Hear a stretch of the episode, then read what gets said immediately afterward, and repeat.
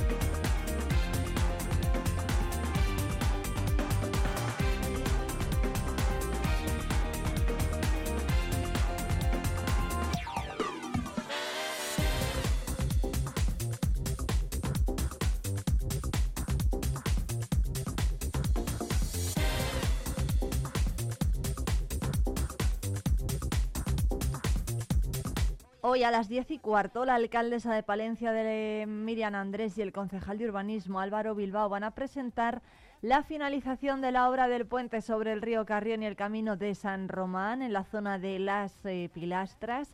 Y a las once y media, la concejala de Servicios Sociales, Charo García, y el concejal de Juventud e Infancia, Orlando Castro, van a presentar el proyecto Conociendo Profesiones. ¿Qué quiero ser de mayor? Lo van a hacer en la sala de concejales. A las 12, la concejala de Impulso Económico, Judith Castro, va a asistir a la inauguración de la exposición de fotografías Plaza de Abastos 1989 y va a participar en una nueva cata de productos dentro de los actos programados por el 125 aniversario del mercado. Y a las 12, eh, en la sede de Cruz Roja en Palencia, Thunder Palencia y esta entidad van a presentar una acción solidaria que se va a desarrollar durante estos días. Por la tarde a las 6, la alcaldesa de Palencia y la concejala de Servicios Sociales van a asistir a la inauguración de la exposición de mujeres artistas palentinas en el centro de la residencia de mayores de Clece, en la calle Martínez de Azcoitia.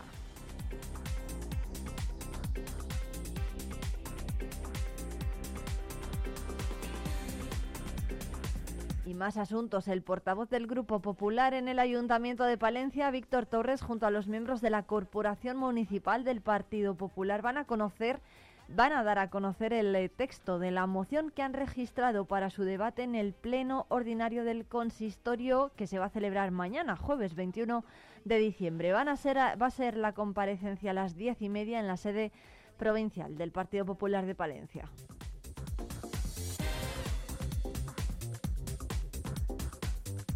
Y en una hora, a las 10, eh, la presidenta de la Diputación, Ángeles Armisen, acompañada de los responsables de Turismo, Francisco Pérez, Acción Territorial, Urbano Alonso y Medio Ambiente, Miguel Avia, van a presentar el calendario de la Diputación 2024 sobre calles y plazas de nuestros pueblos.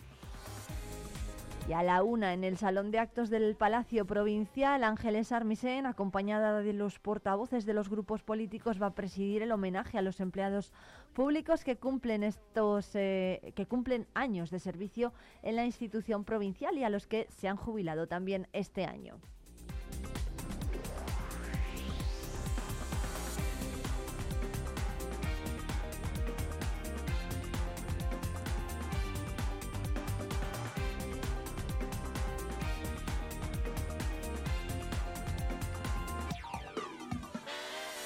Son las 9 y 8 minutos. Enseguida llega ya la información del campo.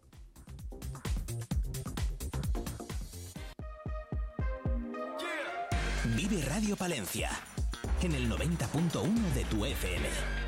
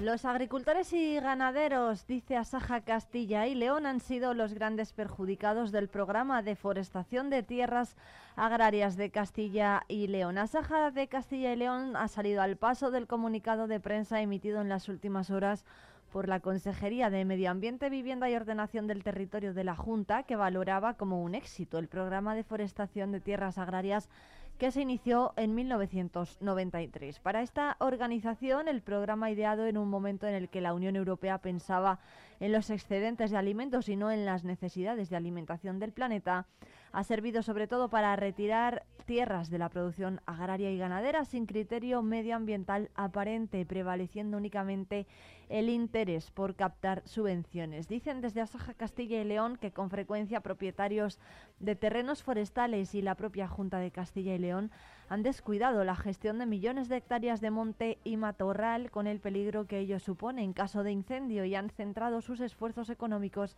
en forestar terrenos de vocación agrícola o pastizales, mermando así la riqueza agraria ganadera de Castilla y León. A los agricultores y ganaderos se les ha echado de las fincas que tenían arrendadas, igual que ahora se les echa, dicen, con la instalación de macroparques fotovoltaicos.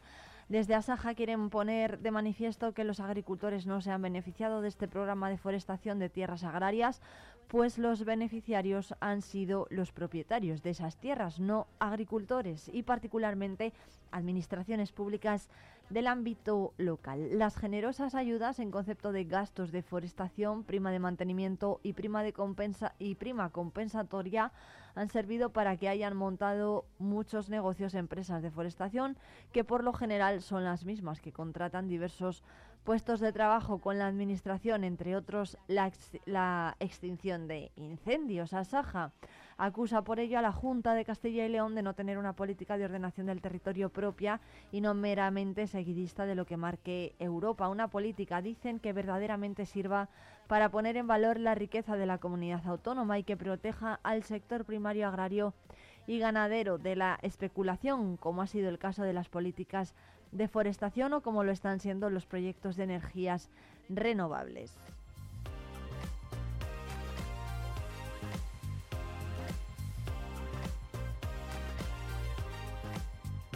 Por ello piden los agricultores que lo que hace falta es una buena gestión de los montes que ya existen para evitar los incendios forestales y no una mayor superficie y también piden que se ponga en valor los recursos maderables, favorecer el crecimiento de la masa arbórea y regenerar y aprovechar el pasto allí donde sea posible con la cabaña de ganado extensivo.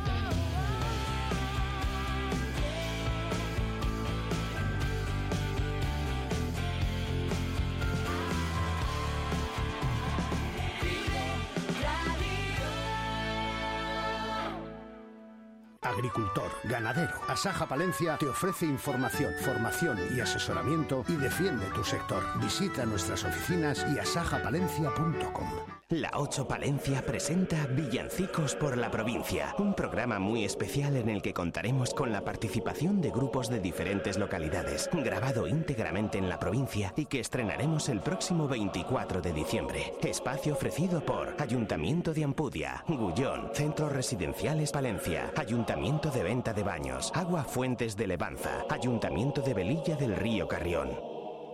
Atención, agricultor. Maquinaria y Recambios Agrícolas JM Ayuso le ofrece asesoramiento y venta de recambios agrícolas de marcas como Cleris, Kevernelan, Bicon y Hardy, entre otras. Venta de maquinaria BCS. Disponemos de herramienta, compresores, motobombas, ferretería, tornillería. Visítenos en Avenida Andalucía 22. Reparto a toda la provincia. JM Ayuso, 30 años de experiencia nos avalan. No despuntada sin hilo esta Navidad. Ven a Máquinas de Coser Dioni. En nuestra tienda en la calle Valentín Calderón 6 encontrarás las máquinas de coser más avanzadas del mercado. Aprende a coser gratis con nosotros. Descubre ofertas increíbles en nuestra web. Nos encontrarás también en la calle Sevilla 22 del Polígono Industrial. Regálate esta Navidad la máquina con la que siempre soñaste y paga en febrero. Vive Palencia con Irene Rodríguez.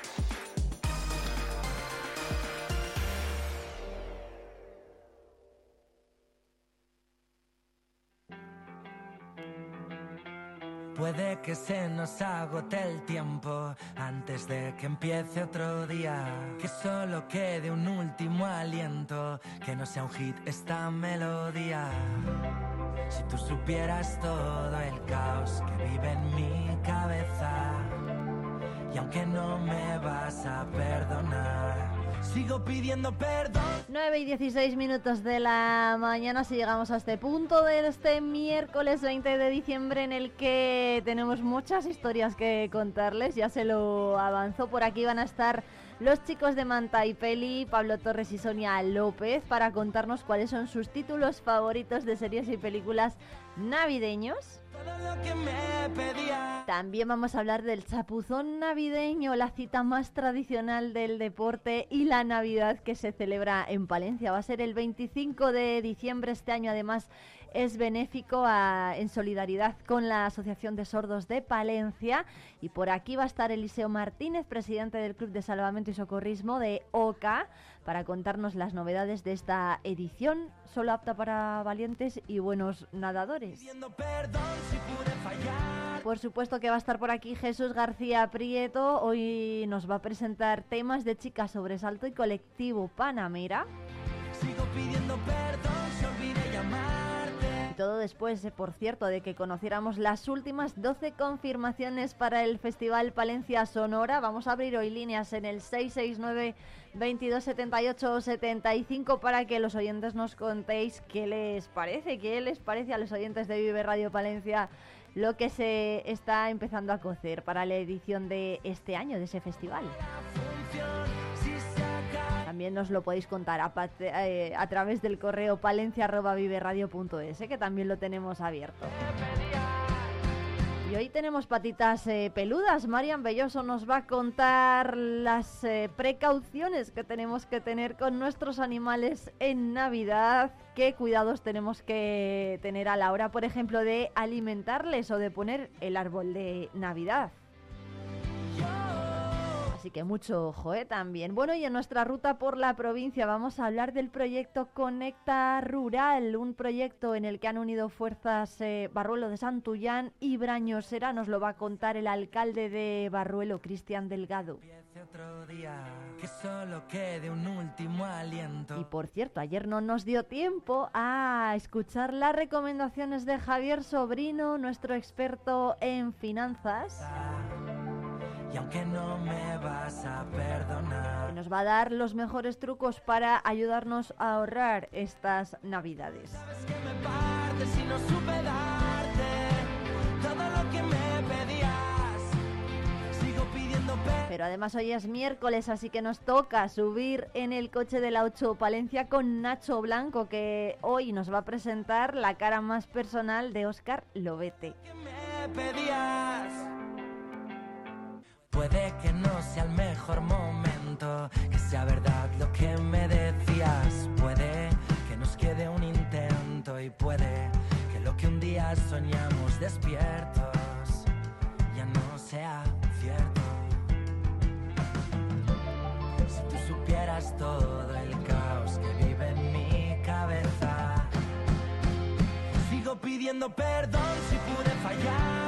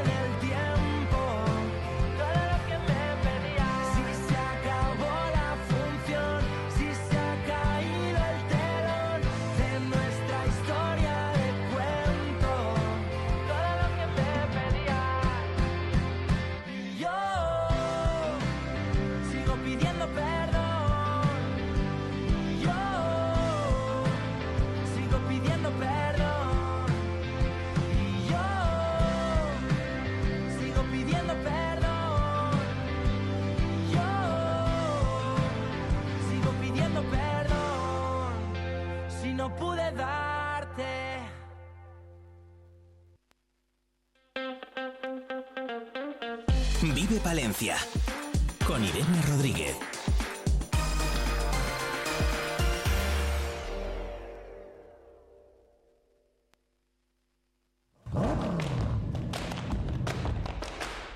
Comenzamos un nuevo Arráncate y lo hacemos con un palentino en la diáspora, podríamos decir, Óscar Lobete. Lo primero de todo, muy buenas, Óscar. Tío, un placer enorme estar aquí. Mm, La pena es que volvemos a Palencia y, y nos espera la nieve casi. Pero eso es porque venía cantando en el tren. Ha sido eso. Bueno, no pues lo entonces dudes, ¿eh? ya, ya hemos perdido el tiempo, no pasa nada, el tiempo meteorológicamente hablando no pasa nada porque cantemos en el coche. Óscar Lobete es pianista, eh, para el gran público probablemente la mayoría de la gente no le conozca, no le sitúe, pero los nombres a los que se puede asociar su trayectoria, desde luego que sí. Sí, pero esa es una ventaja, ¿sabes? Porque puede, uno puede pasear y nadie le reconoce. Y eso es la ventaja que, que más me gusta de mi trabajo. No es poco, ¿eh? Vamos a echarnos a la carretera, a recorrer un poco Adelante. las calles de Palencia Adelante, y a conocer un poco mejor a, a Óscar. ¿Vamos? Vámonos, venga. Sin miedo.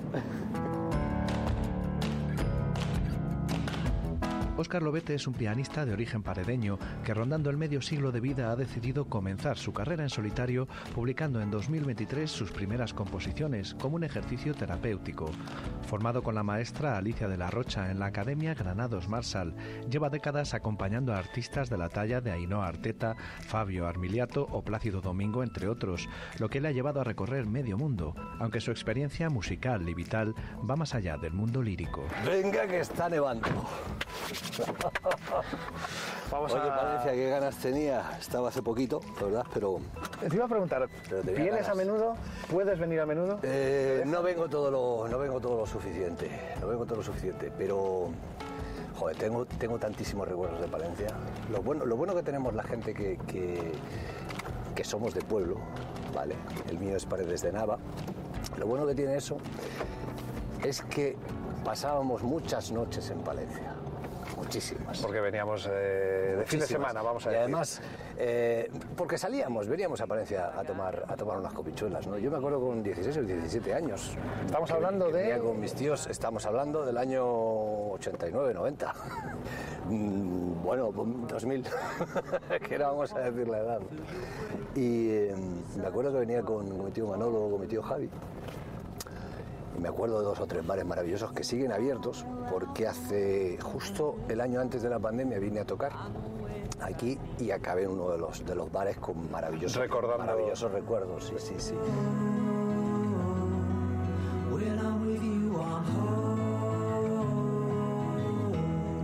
Óscar, eh, comenzaste tus estudios con profesores de referencia. A ver, yo, soy eh, pianista, yo soy pianista clásico, yo, yo estudié en conservatorio y, y eso nadie me lo quita. O sea, yo soy, yo soy de, de la música clásica.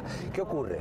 Hay una cosa muy sencilla, hay un momento determinado, un punto de inflexión en mi vida, que te lo voy a contar además. Cuando tengo 16 años aparecen en mi casa eh, cuatro discos.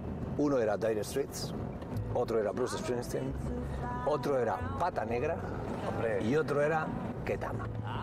De acuerdo, entonces en esos cuatro discos que me pone mi, mi, eh, mi tío Manolo, al que, al que le debo mucho en parte de, de- de todo, de toda esta aventura musical que yo he ido haciendo, yo me quedo con dos sorprendidos. Uno es Bruce Springsteen, que digo, coño, hay algo más de vida aparte de, aparte de la música clásica, ¿no? Y luego con un disco que se llama Y es que me han cambiado los tiempos de Ketama. De repente descubro cómo se pueden mezclar todo tipo de músicas. Es decir, descubro eh, cómo el flamenco, que yo nunca había escuchado flamenco, se mezcla con la salsa, eh, con todos los ritmos latinos y se me abre un abanico de posibilidades increíble. Increíble, ¿no? Esto, esto era ya te- 16 años, 16 años. Es una época más en que somos como esponjas, entonces algo que te deslumbra y que te golpea así ya te Sí, acompaña sí, de por vida. Y ahí me, di, ahí me di cuenta que había que ampliar el abanico.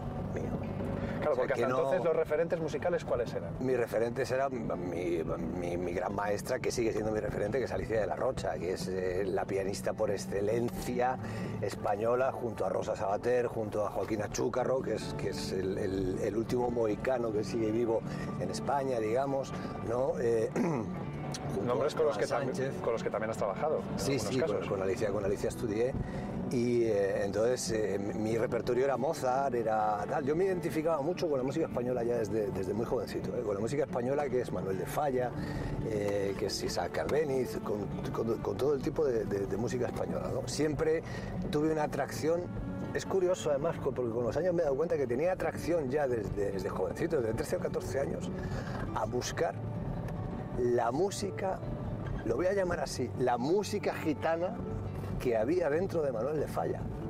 O sea, me, me- mm, había algo ahí que me llamaba la atención, ¿no? Entonces, a partir de los 16 años, yo descubro el disco este de Y nos han cambiado los tiempos de Ketama, que era cuando Ketama eh, eh, lo conocían en su casa y cuatro amigos más. Sí, no, no había pegado el bombazo con el acuerdo, Estamos el bombazo Locos vino, y el bombazo vino después. Y, y yo ahí mm, me asombré. Me asombré tanto que había un bar en Valladolid eh, que tristemente no está porque han desaparecido todos los, están desapareciendo todos los, todos los bares de, de conciertos, eh, que se llamaba el Café España. Y entonces conven- convencí a Santi y a Mario, que eran los propietarios, para traer a Raimundo Amador con un grupo que se llamaba Rajatabla. Esto con 15 y 16 años, que tú dices, ¿pero qué haces? Pues a Haciendo decir. caso a un mindún de 15 y 16 años. ¿Y cómo llega un chaval con esa edad a, Me a empeñé, moverse en ese me empeñé, me empeñé, no, no sé, eran caprichos míos. Yo cuando quiero algo mm, lo persigo, lo persigo y, y- y no sé por qué al final lo tengo que conseguir.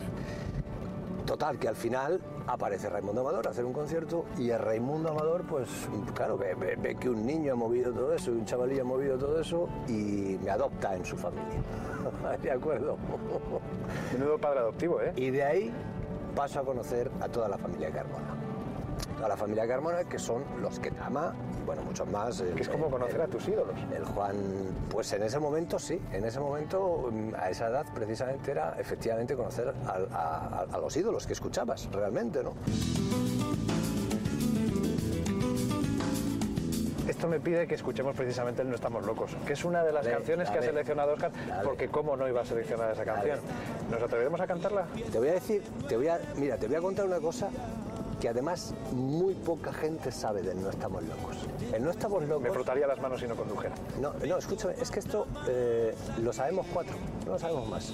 En No Estamos Locos se escribió esa letra no pensando en no estamos locos que sabemos lo que queremos, ¿no? pa, pa, pa, que parece que es, una, que es algo de fiesta, es algo de no sé cuántos. Pues no, resulta que esa letra lo que viene a significar es que no estamos locos, sabemos lo que queremos, porque hemos encontrado un espíritu y un alma y sabemos que detrás de todo esto hay un Dios o hay un algo que nos está ayudando a todo esto. Estamos locos que sabemos lo que queremos. Vive la vida, igual que si fuera un sueño, pero que nunca termina, que se pierde con el tiempo. Y buscaré, oye, pero buscaré. Los considero una segunda familia, parte de mi familia. Y, y además mi, admiración es brutal hacia ellos, sin duda alguna. Que sabemos lo que queremos. Esta frase, vive la vida, igual que si fuera un sueño. Todo eso significa que tengas la esperanza, que hay algo. Oye, pero buscaré. No estamos locos, que sabemos lo que queremos. Y recuerdo que un día Antonio me dice, "Oye, vamos a casa de Joaquín, vive enfrente. ¿no? Como que vamos a tomar un chisme ahí. ¿eh? Vamos, ¿no? Al final, ten, al final ten en cuenta que los fontaneros se conocen entre los fontaneros, los músicos nos conocemos entre los músicos y los taxistas se conocen entre los taxistas. Al final las profesiones son las, son las que son, ¿no? Total que un día me dice, venga, vamos, que te voy a llevar. tal. Y yo acobardado, acobardado, perdido, perdido, perdido, ¿no? Y adoro la calle Mayor. Creo que es una de las calles más bonitas de toda España. Bueno, pues aquella noche fuimos a casa de Joaquín. Y Joaquín estaba preparando el física y química. El de- y nos dieron las 10 y las 11 y las 12, ¿no? Pero el- no sé si es el disco que más éxito ha tenido de es el- Joaquín. es- yo creo que es- para mí mm, no, es, es- no es su mejor disco, para mí, ¿no? Pero es el disco que más caló a la gente, porque esa ranchera es maravillosa, porque luego tiene El Peor para el Sol, porque luego tiene muchos temas fantásticos, ¿no? Eh, y estaba como loco, como loco, como loco. Además recuerdo perfectamente entrar en la casa eh, con su botellita de whisky, en aquella época todavía bebía, su botellita de whisky, sus paquetes de ducados, ¿no? Y tal. Antonio, saludad lo que estáis haciendo. Mira, os voy a cantar una canción. Os voy a, estoy con esto, papá, papá, y coge la guitarra, ¿no? Y nos canta el, y nos dieron las 10 y las 11, ¿no? Se pone a cantar, tío, y, yo, claro, digo, tío, esto es un exitazo. Yo, yo pensaba, digo, esto es un exitazo. A la vez que estaba pensando, coño, estoy con Joaquín Sabina, el tío que llevo escuchando discos desde, desde el año 88, de aquel directo o eso, ¿no? Y tal. Y la verdad que se portó estupendamente. A mí me llamaba, oye niño, me decía, oye niño, ponme whisky. Pues me ponía un whisky. Ponme un gin tonic. Yo decía, ahora un gin tonic, pues un gin tonic. Yo tampoco sabía lo que era un gin tonic, ¿no? Bueno, así pero, se aprende, Pero ¿no? un gin tonic, yo hice de camarero. Haber hecho de camarero Joaquín, de me lo vas a tener que pagar. Después me decía, eh, tráeme un cigarrito. Yo, estaba, yo estaba, la verdad es que asombrado. Entramos a las 8 o 9 de la tarde, salimos a las 7 de la mañana. Y el tío se escribió en ese, en ese, en ese, en ese fragmento de, de En ese intervalo, ¿no? se escribió tres canciones completas, que aparecieron después en el disco. ¿eh? Tres canciones completas.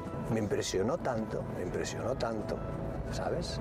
Que ahí ya fue cuando empecé yo a decir, bueno, aquí yo tengo que investigar un poco más, tengo que empezar a escuchar auto, tengo que empezar a no sé cuántos, tengo que no sé qué, tengo que no sé qué tal.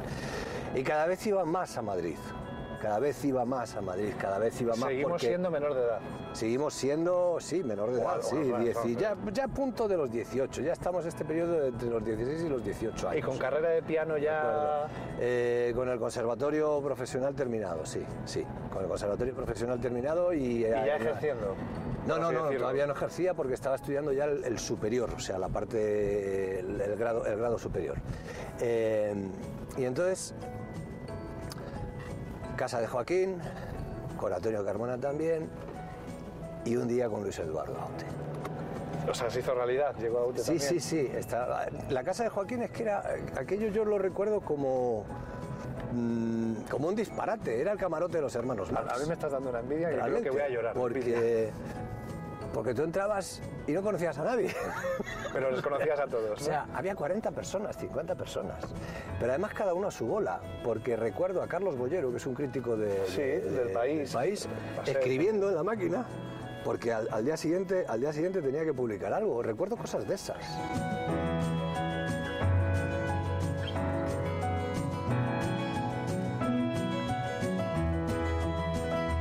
En esa parte, yo ya conozco a Aute, eh, yo me enamoro completamente de Aute como persona, que Dios lo tenga en su gloria, porque, porque vamos, como persona, un ser humano maravilloso. Esa sensación podía transmitir de, de sabiduría y de paz, de transmitir... Esa sensación, mira, te voy a contar una anécdota de Luis Eduardo Aute, ¿vale?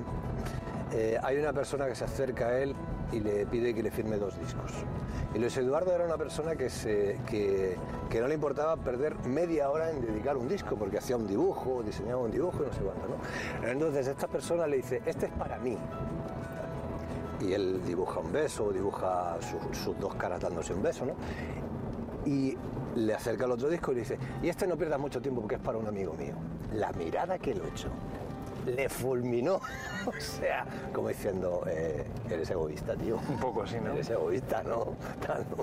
Y al final hizo, hizo, hizo, mm, le hizo una dedicatoria al amigo, al, al disco ese del amigo, El mejor, hermosísima, ¿no? hermosísima. O sea, toda la portada se la dedicó, le hizo un dibujo maravilloso y tal. Ese era Luis Eduardo Aute. Te lo daba absolutamente todo. Su música no, no, no, no podemos hablar, ¿no? Porque ha hecho canciones que pasarán a la historia. Lo bueno, lo bueno de todo esto, ¿sabes? Es que este tipo de gente pasa a la historia. Sus canciones les sobreviven.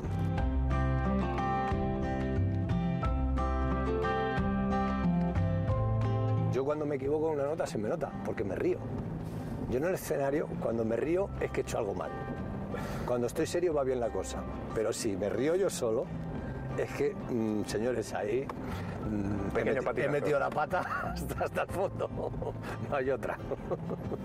y, y sí, la verdad es que he trabajado con gente maravillosa, con Fabio Emiliato, con Ainhoa, con muchísimos, con, con- con Plácido, Domingo en, en Maestranza, y, es, y bueno, te tengo que contar que además esto ya, lo, ya te, lo, te lo dije, eh, la- las casualidades de... de- de- es que es, es curioso, fíjate, en Paredes decimos una cosa, por donde vayas te vas a encontrar un paredeño, ¿no? Cierto es.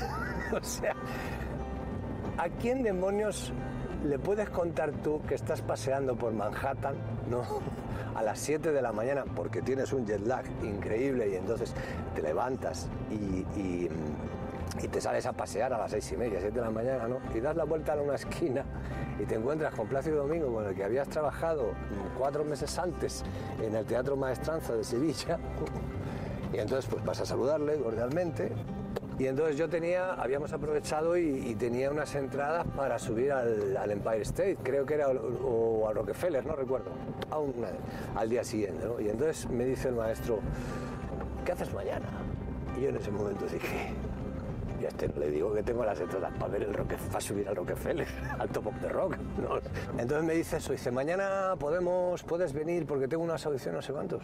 Yo, mm, vamos, me faltó tiempo, me faltó tiempo, tiempo. Y entonces aquello me abrió una oportunidad de trabajar con cantantes impresionante. Y de repente yo me encuentro en, en el Metropolitan Opera House, que es mm, el auditorio de ópera por excelencia del mundo junto con Sydney o junto con tal, me encuentro allí trabajando con cantantes que ahora son las grandes estrellas de la ópera. Entonces, eh, o sea, mm, Nueva York para mí significó eh, mm, todo, todo. O sea, de hecho, eh, por cierto, Nueva York sí duerme. ¿eh? Sí. duerme, que yo lo he comprobado por las noches. Por la Sí cuenta que le tiene. Sí duerme, eh, porque he intentado pasar noches enteras y sí duerme. Y eh, por eso Nueva York para mí es tan importante. Es una ciudad que, que me abrió los ojos, que me ayudó. Y por eso has elegido Y por eso York. elegí. Vamos a escuchar otro Y a gran Frank Sinatra, por supuesto.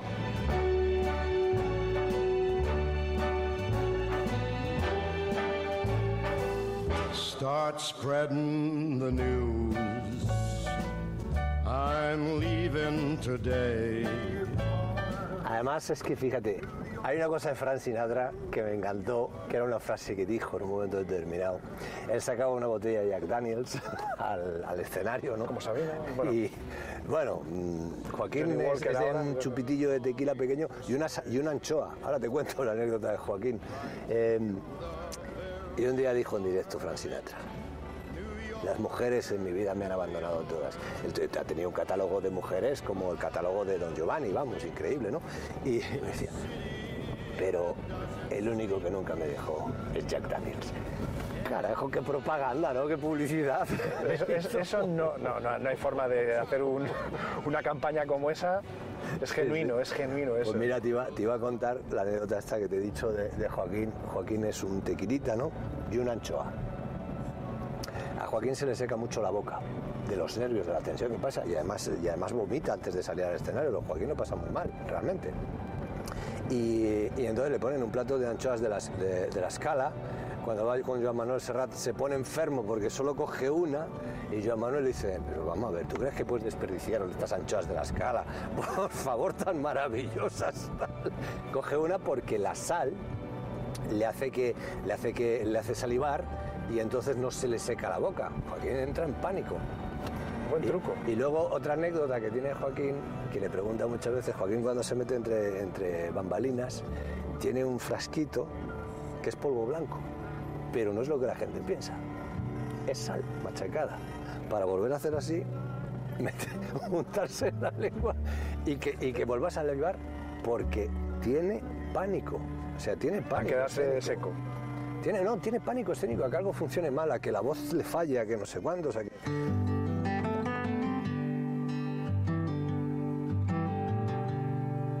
Entre todos los nombres, colaboraciones y demás, llega un momento que, que dices, bueno, pues voy a hacer algo yo. ¿Por qué? ¿De dónde viene es- esa Pues necesidad? sabes, mira, eh, te voy a ser muy honesto y además creo que, y me voy a poner serio por primera vez, paso una etapa durante años en la que una depresión mm, acude, llama a mi puerta, una nube negra, eh, que se empieza a complicar. eh, eh, que de repente de unos altibajos muy, muy grandes, tal.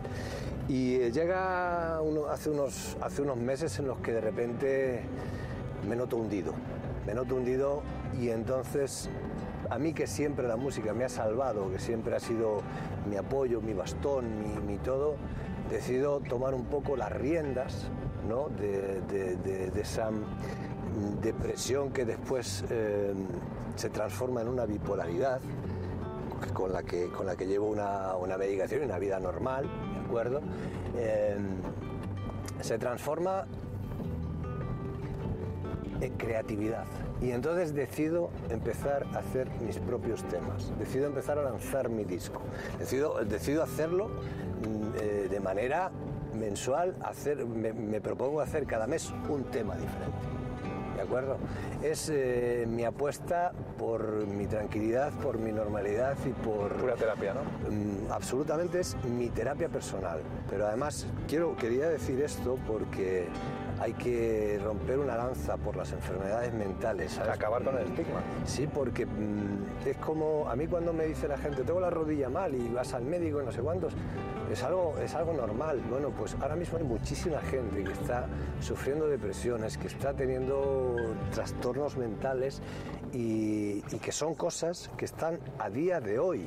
Vamos a escuchar uno de esos temas que han salido de, de esta experiencia y, y de esta terapia. ¿Cuál ponemos? Qué vergüenza, el que tú quieras. Lo que tú quieras.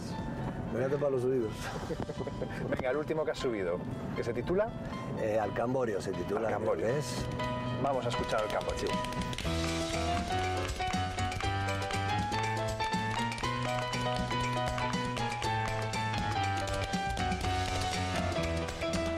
Había pensado para despedirnos con otra de tus canciones que suenen de fondo, viendo además eh, cómo cae la nieve por Palencia, que así le da un toque épico.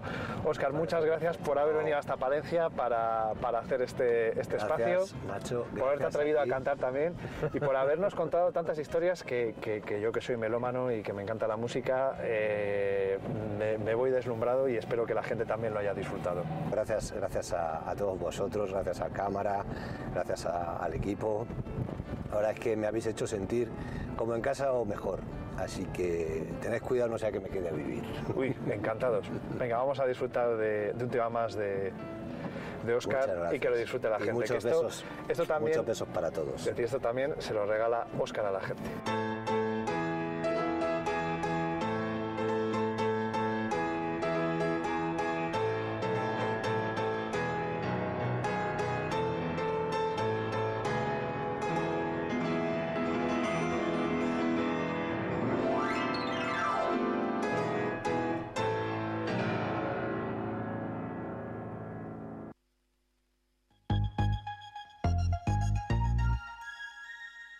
¿Pensando en una nueva escapada? Tenemos un plan perfecto para ti. Ven a Ampudia, descubre la magia de su castillo, la belleza de su colegiata, el encanto de sus calles porticadas o los tesoros que esconden sus museos. Descansa en sus preciosos alojamientos y deleita tu paladar con la rica gastronomía de sus restaurantes. Escápate, ven a Ampudia, te sorprenderá. Descubre el comercio y las empresas de Palencia. Es un consejo de... El Arca de Noé Peluquería Canina, Acuariofilia, expertos en nutrición animal con servicio a domicilio, Avenida Santander 44. La Colada, recogida y entrega para empresas y particulares, eficiencia y calidad. Avenida Santander 29. Restaurante Carelia. Disfruta de un ambiente cercano, de nuestra comida casera y variada carta. Avenida Derechos Humanos 11. Descubre tu comercio. Atención, agricultor. Maquinaria y Recambios Agrícolas JM Ayuso le ofrece asesoramiento y venta de recambios agrícolas de marcas como Cleris, Keverneland, Bicon y Hardy, entre otras. Venta de maquinaria BCS. Disponemos de herramienta, compresores, motobombas, ferretería, tornillería. Visítenos en Avenida Andalucía 22. Reparto a toda la provincia. JM Ayuso, 30 años de experiencia nos avalan. Plaspisa, líder en transformación de materias plásticas. Dispone de soluciones para todo tipo de clientes y empresas. En nuestra nueva planta hemos apostado por la investigación, el desarrollo y las nuevas tecnologías como motor para la fabricación de nuevos productos indispensables para el mercado actual. En Alar del Rey Plaspisa, comprometidos con el futuro. Hornillos de Cerrato, un tesoro escondido en el corazón de Palencia. Descubre su encanto rural, su historia fascinante y su gente acogedora. Ven y vive la experiencia única de Hornillos de Cerrato. Vive Palencia con Irene Rodríguez.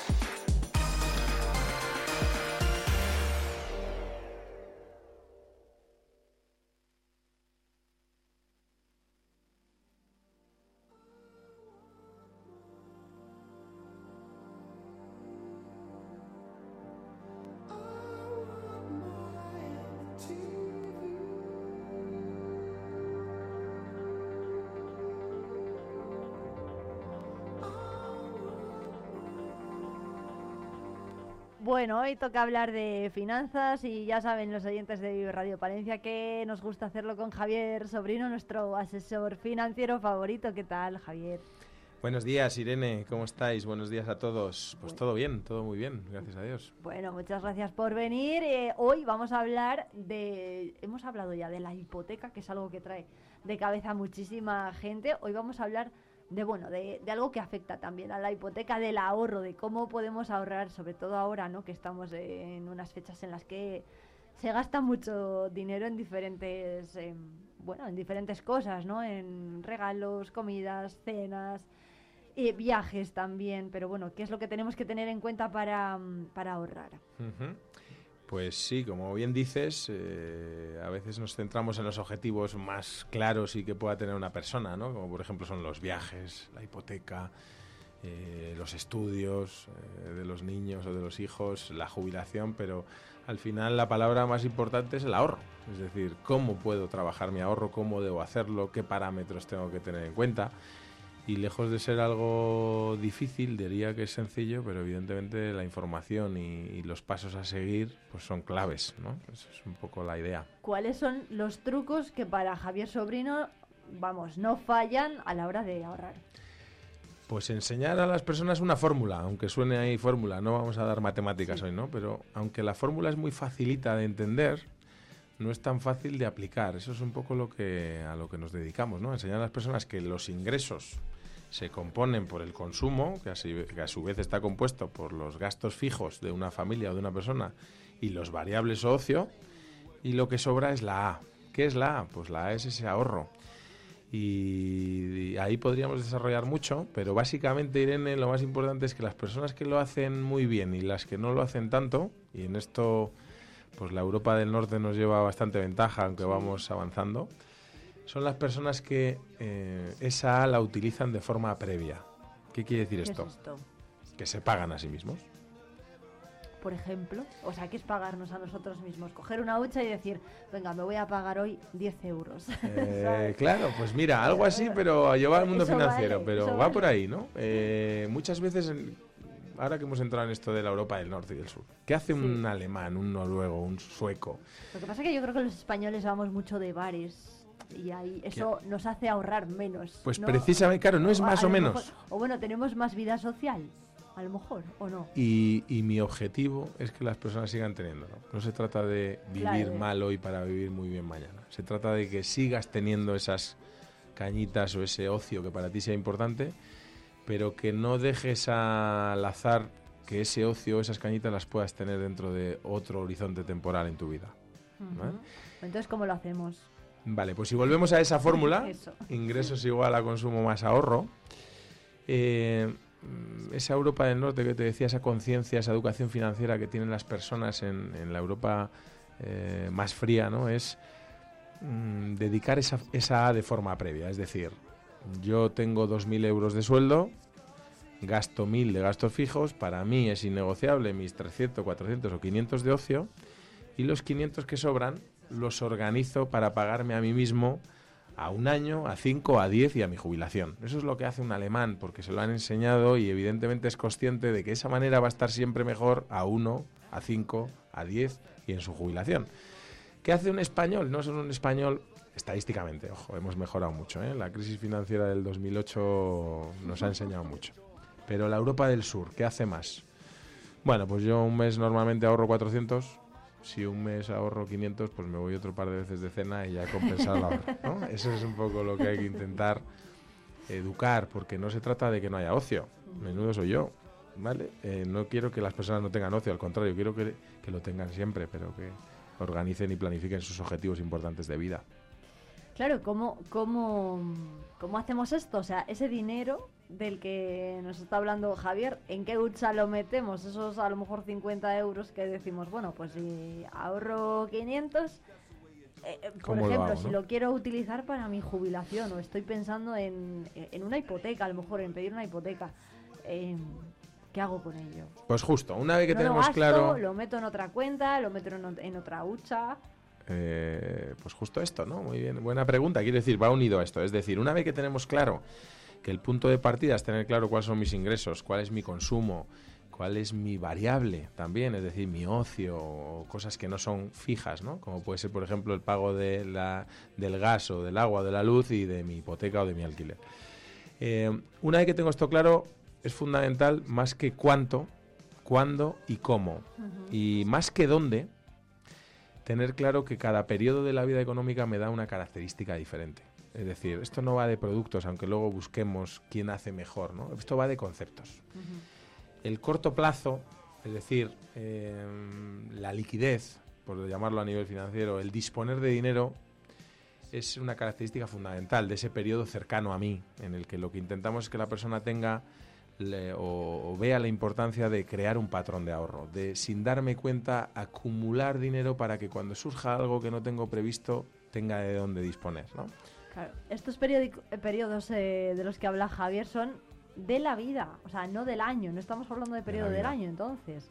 Quiere decir que, eh, eh, pues a lo mejor nos, nos, podemos eh, retrotraer a cuando estamos en paro a lo mejor o a cuando tenemos trabajo, pero claro, si, si por ejemplo estamos en paro, ¿cómo ahorramos? Exacto. Imagina, ya cuando estemos en paro, evidentemente cualquier persona va a tender, ¿no? A abrocharse el cinto, ¿no? Como decimos, o a apretarse el cinturón. Pero es que hay que tomar decisiones, precisamente por lo que comentas muy bien, ¿no? Em, para antes de que llegue la siguiente vez en la que me pueda quedar en el paro, en la que aparezca una crisis, en la que aparezca un objetivo, una necesidad o un deseo que quiero cumplir y que por no haberlo planificado, pues estaré expuesto a cómo esté en ese momento. Ejemplo, si yo tengo mm, un imprevisto dentro de X tiempo eh, que no sea inmediato, es decir, cercano a mí, cuando llegue ese imprevisto, yo no puedo, bajo mi punto de vista, lo que intentamos enseñar a las personas es que no puedo eh, dejar que ese imprevisto se proteja o no en base a cómo me encuentre yo dentro de tres años, de cinco o de diez, porque nadie sabe cómo se va a encontrar. Por muy protegido que se vea hoy, bueno, hemos vivido un COVID, por poner un ejemplo claro, en el que muchas personas que se veían con una solvencia terrible, por ejemplo, en su negocio, pues no ha sido así, ¿no? Si, tú, si yo me voy a tu caso concreto, si hoy una persona le puede dar miedo quedarse en el paro dentro de un año, ¿cómo crees que estará más protegida esa persona si dentro de un año sucede ese miedo de quedarse en el paro? ¿Habiendo ahorrado para proteger esa situación o no habiéndolo hecho? Pues, por ejemplo, el corto plazo me da eso. Eh, poder estirar más el estar con el cinto apretado, ¿no? Poder mantener más mi calidad de vida de hoy aunque me quede en el paro. Bueno, ¿cómo podemos planificar esto que está, que está diciendo Javier? Pues lo primero, que todo el mundo se quite de la cabeza un patrón establecido de forma errónea en la calle, que es que para trabajar bien a nivel financiero hace falta tener grandes cantidades de dinero. Esto va de cuál es tu situación y qué puedes hacer con tu situación. Y todo el mundo puede hacer algo con su situación, por muy justo que se vea. Porque si la gente fuera consciente de lo que puede suponer en mi jubilación ahorrar desde hoy, por ejemplo, 50 euros, pues a lo mejor eh, muchos gastos hormiga o muchos gastos mm, superfluos, por decir así, tendrían más importancia, eh, sería más importante convertirlos en un objetivo. ¿no? Yo muchas veces le digo a una persona, antes de ver si te quita socio o no, antes de ver si tu capacidad de ahorro te da para tus objetivos o no, eh, valora cuánto importantes son tus objetivos. Y a partir de ahí veremos si de tu ocio hay que quitar o no, si hay que quitar parte, si hay que quitar. Eso es así, ¿no? ¿Cuánto quitamos? Realmente no hay por qué quitar. Ojo, no estoy diciendo a la gente, quítate tu ocio. No, para nada. Pero muchas veces una persona a lo mejor ahorra 200 euros o una familia porque gasta mil en ocio. Y otras veces una, una familia ahorra 200 porque es lo que ahorra. O no ahorra nada y hay que enseñarle lo importante que es poder recortar algún gasto para poder ahorrarlo. Hay muchas personas que no ahorran poco porque creen que eso, ¿qué más da? no? Voy a ahorrar poco total, para ahorrar 50 euros y esto también es un, patrón que no, no, nos han enseñado, ¿no? Pero cuando hablamos de los periodos, hablamos de que poco es mucho y cuanto más me aleje de mí, del hoy, será más, ¿no? Por cómo funciona el mundo financiero. Es decir, el corto plazo me da eh, una característica fundamental, que es la unión de la seguridad y la liquidez. Es decir, mm, disponer de mi dinero ante cualquier situación que pueda aparecer y que hoy no estoy contemplando. Claro, sí, imprevistos, ¿no? Y tener ese colchón disponible para, para cuando lo necesitemos. ¿Qué porcentaje de la nómina tenemos que destinar al ahorro? Bueno, pues aquí hay muchas eh, teorías, ¿no? Yo creo que depende mucho de la persona, pero si tengo que concretar esto te diría, es muy, hay una regla, hablan de una regla 50-30-20, ¿no? En cuanto a gastos fijos, otro tipo de gastos y ocio. 50, 30, 20, que sería 50% de gastos fijos. 50, 50 gastos fijos. El 30% va un poco más encaminado a gastos variables y a, a diferentes situaciones que pueda tener una persona o familia y el 20%, el ocio también en el 30% y el 20% iría a lo que debe destinar una persona al ahorro. ¿no? Pero bueno, a mí no me gusta nunca no personalizar. Yo creo que la ventaja del mundo financiero es, tú eres Irene, Irene no es lo mismo que eh, Sonia, por poner otro ejemplo, aunque tengan la misma edad y los mismos ingresos y casi la misma situación. ¿Por qué? Porque tus objetivos son los tuyos, tu manera de ver la vida es la tuya y eso, aunque parezca que no, es fundamental. Mm, una cosa clave a la hora de organizar el ahorro es, primero, ¿cuál es tu colchón de imprevistos? Una referencia, tus gastos. Claro, ¿y ¿cuál es el colchón de imprevistos? ¿De cuánto tiene que ser un colchón de, de imprevistos? Pues una referencia, un umbral eh, de salida, aunque luego también sea bueno personalizarlo por la propia reacción mental de la persona, es de tres a cuatro veces tus gastos fijos. Es decir, si una familia o una persona gasta mil euros al mes, mínimo tendrá que tener o hay que construir liquidez, es decir, poder acceder a 3 o 4 mil euros o bien en cuenta corriente o en herramientas muy líquidas, en herramientas financieras que estén disponibles siempre o en horizontes cercanos de tiempo. ¿vale? Ahora bien, es bueno personalizar. ¿Por qué? Porque a lo mejor cuando tú le explicas, ¿no? yo por mi experiencia, cuando tú le explicas a una persona la importancia de esto, empieza a ver que cuando no ha movido su dinero, pues realmente lo está haciendo perder, aunque lo vea ahí, ¿no? Y hay personas que aunque su colchón de imprevisto sea de 4, 5, 6 mil euros, pues a lo mejor siempre han tenido un colchón mental, ¿no? Que yo llamo, decir, "Jo, es que yo si no veo 8 mil euros en la cuenta estoy nervioso. Perfecto. Atiende esas necesidades, eh, hay mucho tiempo para hacer las cosas bien, no hace falta volverse loco desde el primer día, pero si tienes 50 y tu colchón de imprevistos es 49.000, hay algo que no has entendido, porque esos 49.000 no hacer nada con ellos en un año, no te digo en 5 y no te digo en 10, tiene unas consecuencias, pues, aunque no me guste porque no es mi estilo, pero desastrosas para una familia o una persona.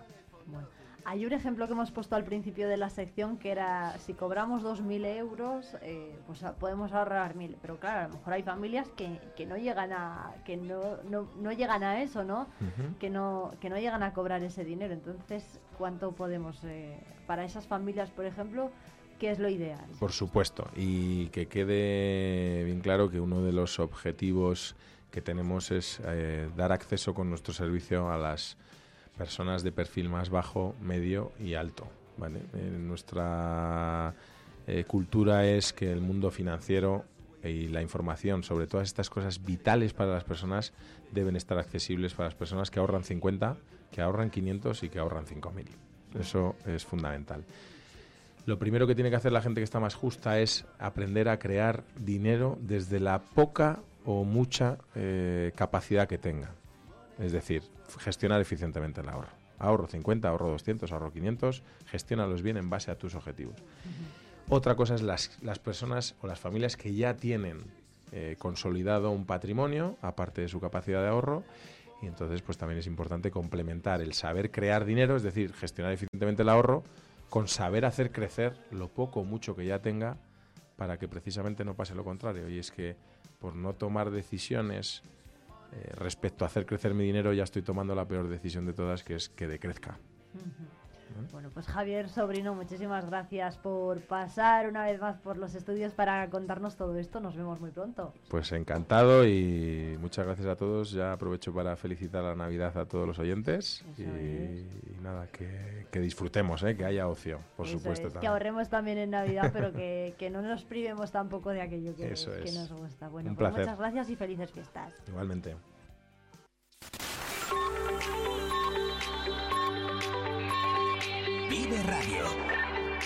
Son las 10 de la mañana.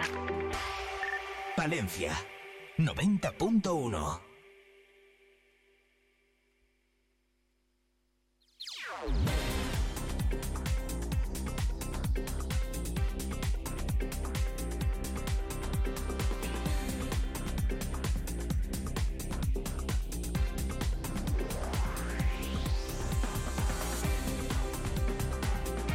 La estación de servicio El Pastor de la red de estaciones Avia, ubicada en la avenida de Andalucía número 180, esquina con la carretera de Magat, les ofrece el precio actual de sus carburantes en Vive Radio Palencia. Gasolina 95 a 1,55, gasolina 98 a 1,70, gasóleo A a 1,51, gasóleo Premium a 1,62 y gases licuados de petróleo a 0,91. Ya se ha abierto en sentido Palencia la A67 a la altura de Aguilar de Campo. Permanece, según datos de la subdelegación del Gobierno en Palencia, cerrado al tráfico en sentido contrario en la autovía en dirección eh, Cantabria. A las 5 y 18 minutos de esta mañana se ha producido un accidente múltiple en la salida del túnel de la A67 en ambos sentidos a la altura del kilómetro 90 en el término, en el término municipal de Aguilar de Campo. Han sido implicados entre 12 y 13 vehículos con dos heridos leves y ello ha conllevado también varias colisiones. La circulación en este punto de la vía se cortó desde ese momento en ambos sentidos y la circulación se ha desviado por la Nacional 611. El motivo del siniestro vial ha sido una gran plancha de hielo en el asfalto en ambos sentidos a la salida del túnel. Como decimos, ya se ha abierto el tráfico en sentido Palencia, pero de momento parece que permanece cerrado en sentido Cantabria.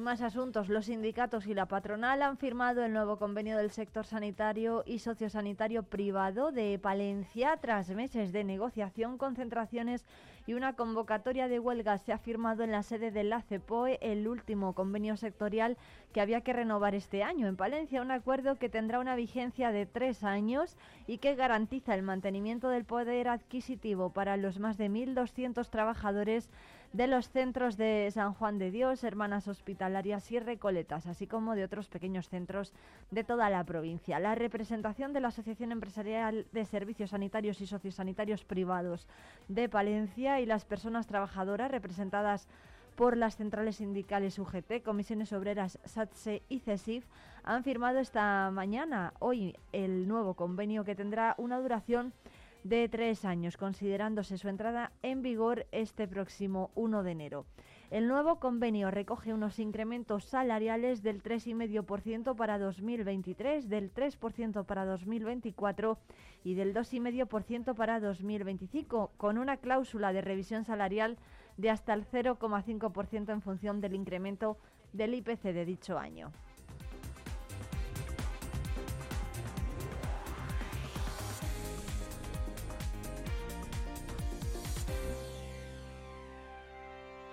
Y seguimos pendientes de las citas informativas de este miércoles a las 10 y cuarto. Está previsto que la alcaldesa de Palencia y el concejal de urbanismo presenten la finalización de la obra del puente sobre el río Carrión y del camino de San Román en la zona de las Pilastras. A las once y media, la concejala de Servicios eh, Sociales y Orlando Castro, el responsable de Juventud e Infancia, presentan el proyecto Conociendo Profesiones, que, ser, que quiero ser de mayor, en la sala de concejales. Y a las 12, la concejala de Impulso Económico, Judith Castro, va a inaugurar la exposición de fotografías Plaza de Abastos 1989 y va a, a, participar en una nueva cata de productos dentro de los actos programados por el 125 aniversario del mercado.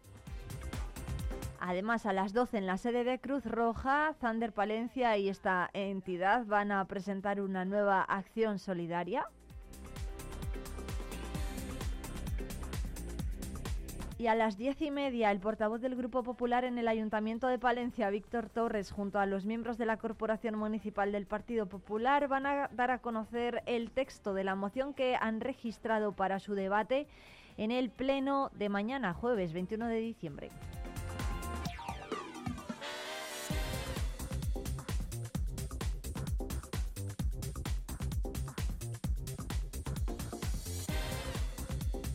A, las, eh, a la una del mediodía. Además, en la Diputación Provincial, la presidenta Ángeles Armisen va a acompañar a los portavoces de los grupos políticos para presidir el homenaje a los empleados públicos que cumplen este año diferentes años de servicio en la institución y a los que también se han jubilado este año.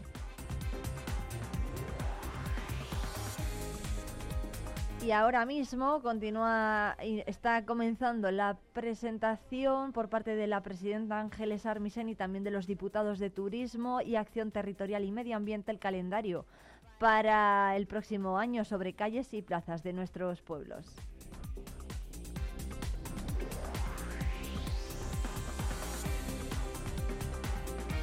Son las 17 minutos, enseguida nos vamos ya de ruta por la provincia, en este caso hasta Barruelo de Santullán.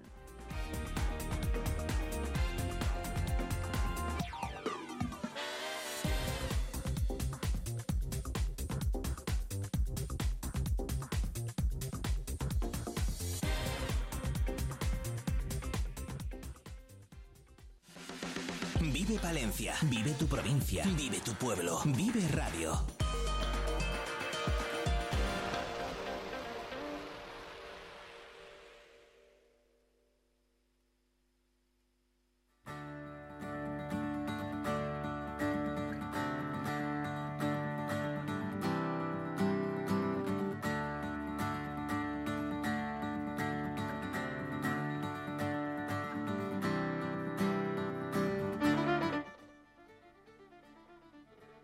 Los ayuntamientos de Barrolo de Santullán y de Brañosera han decidido unirse y trabajar de forma conjunta para revitalizar ambos municipios y con ellos eh, la montaña palentina. ¿De qué manera? Bueno, pues de todo ello vamos a, hablar del proyecto de Conecta Rural con Cristian Delgado, el alcalde de Barruelo de Santullán. ¿Qué tal? Buenos días.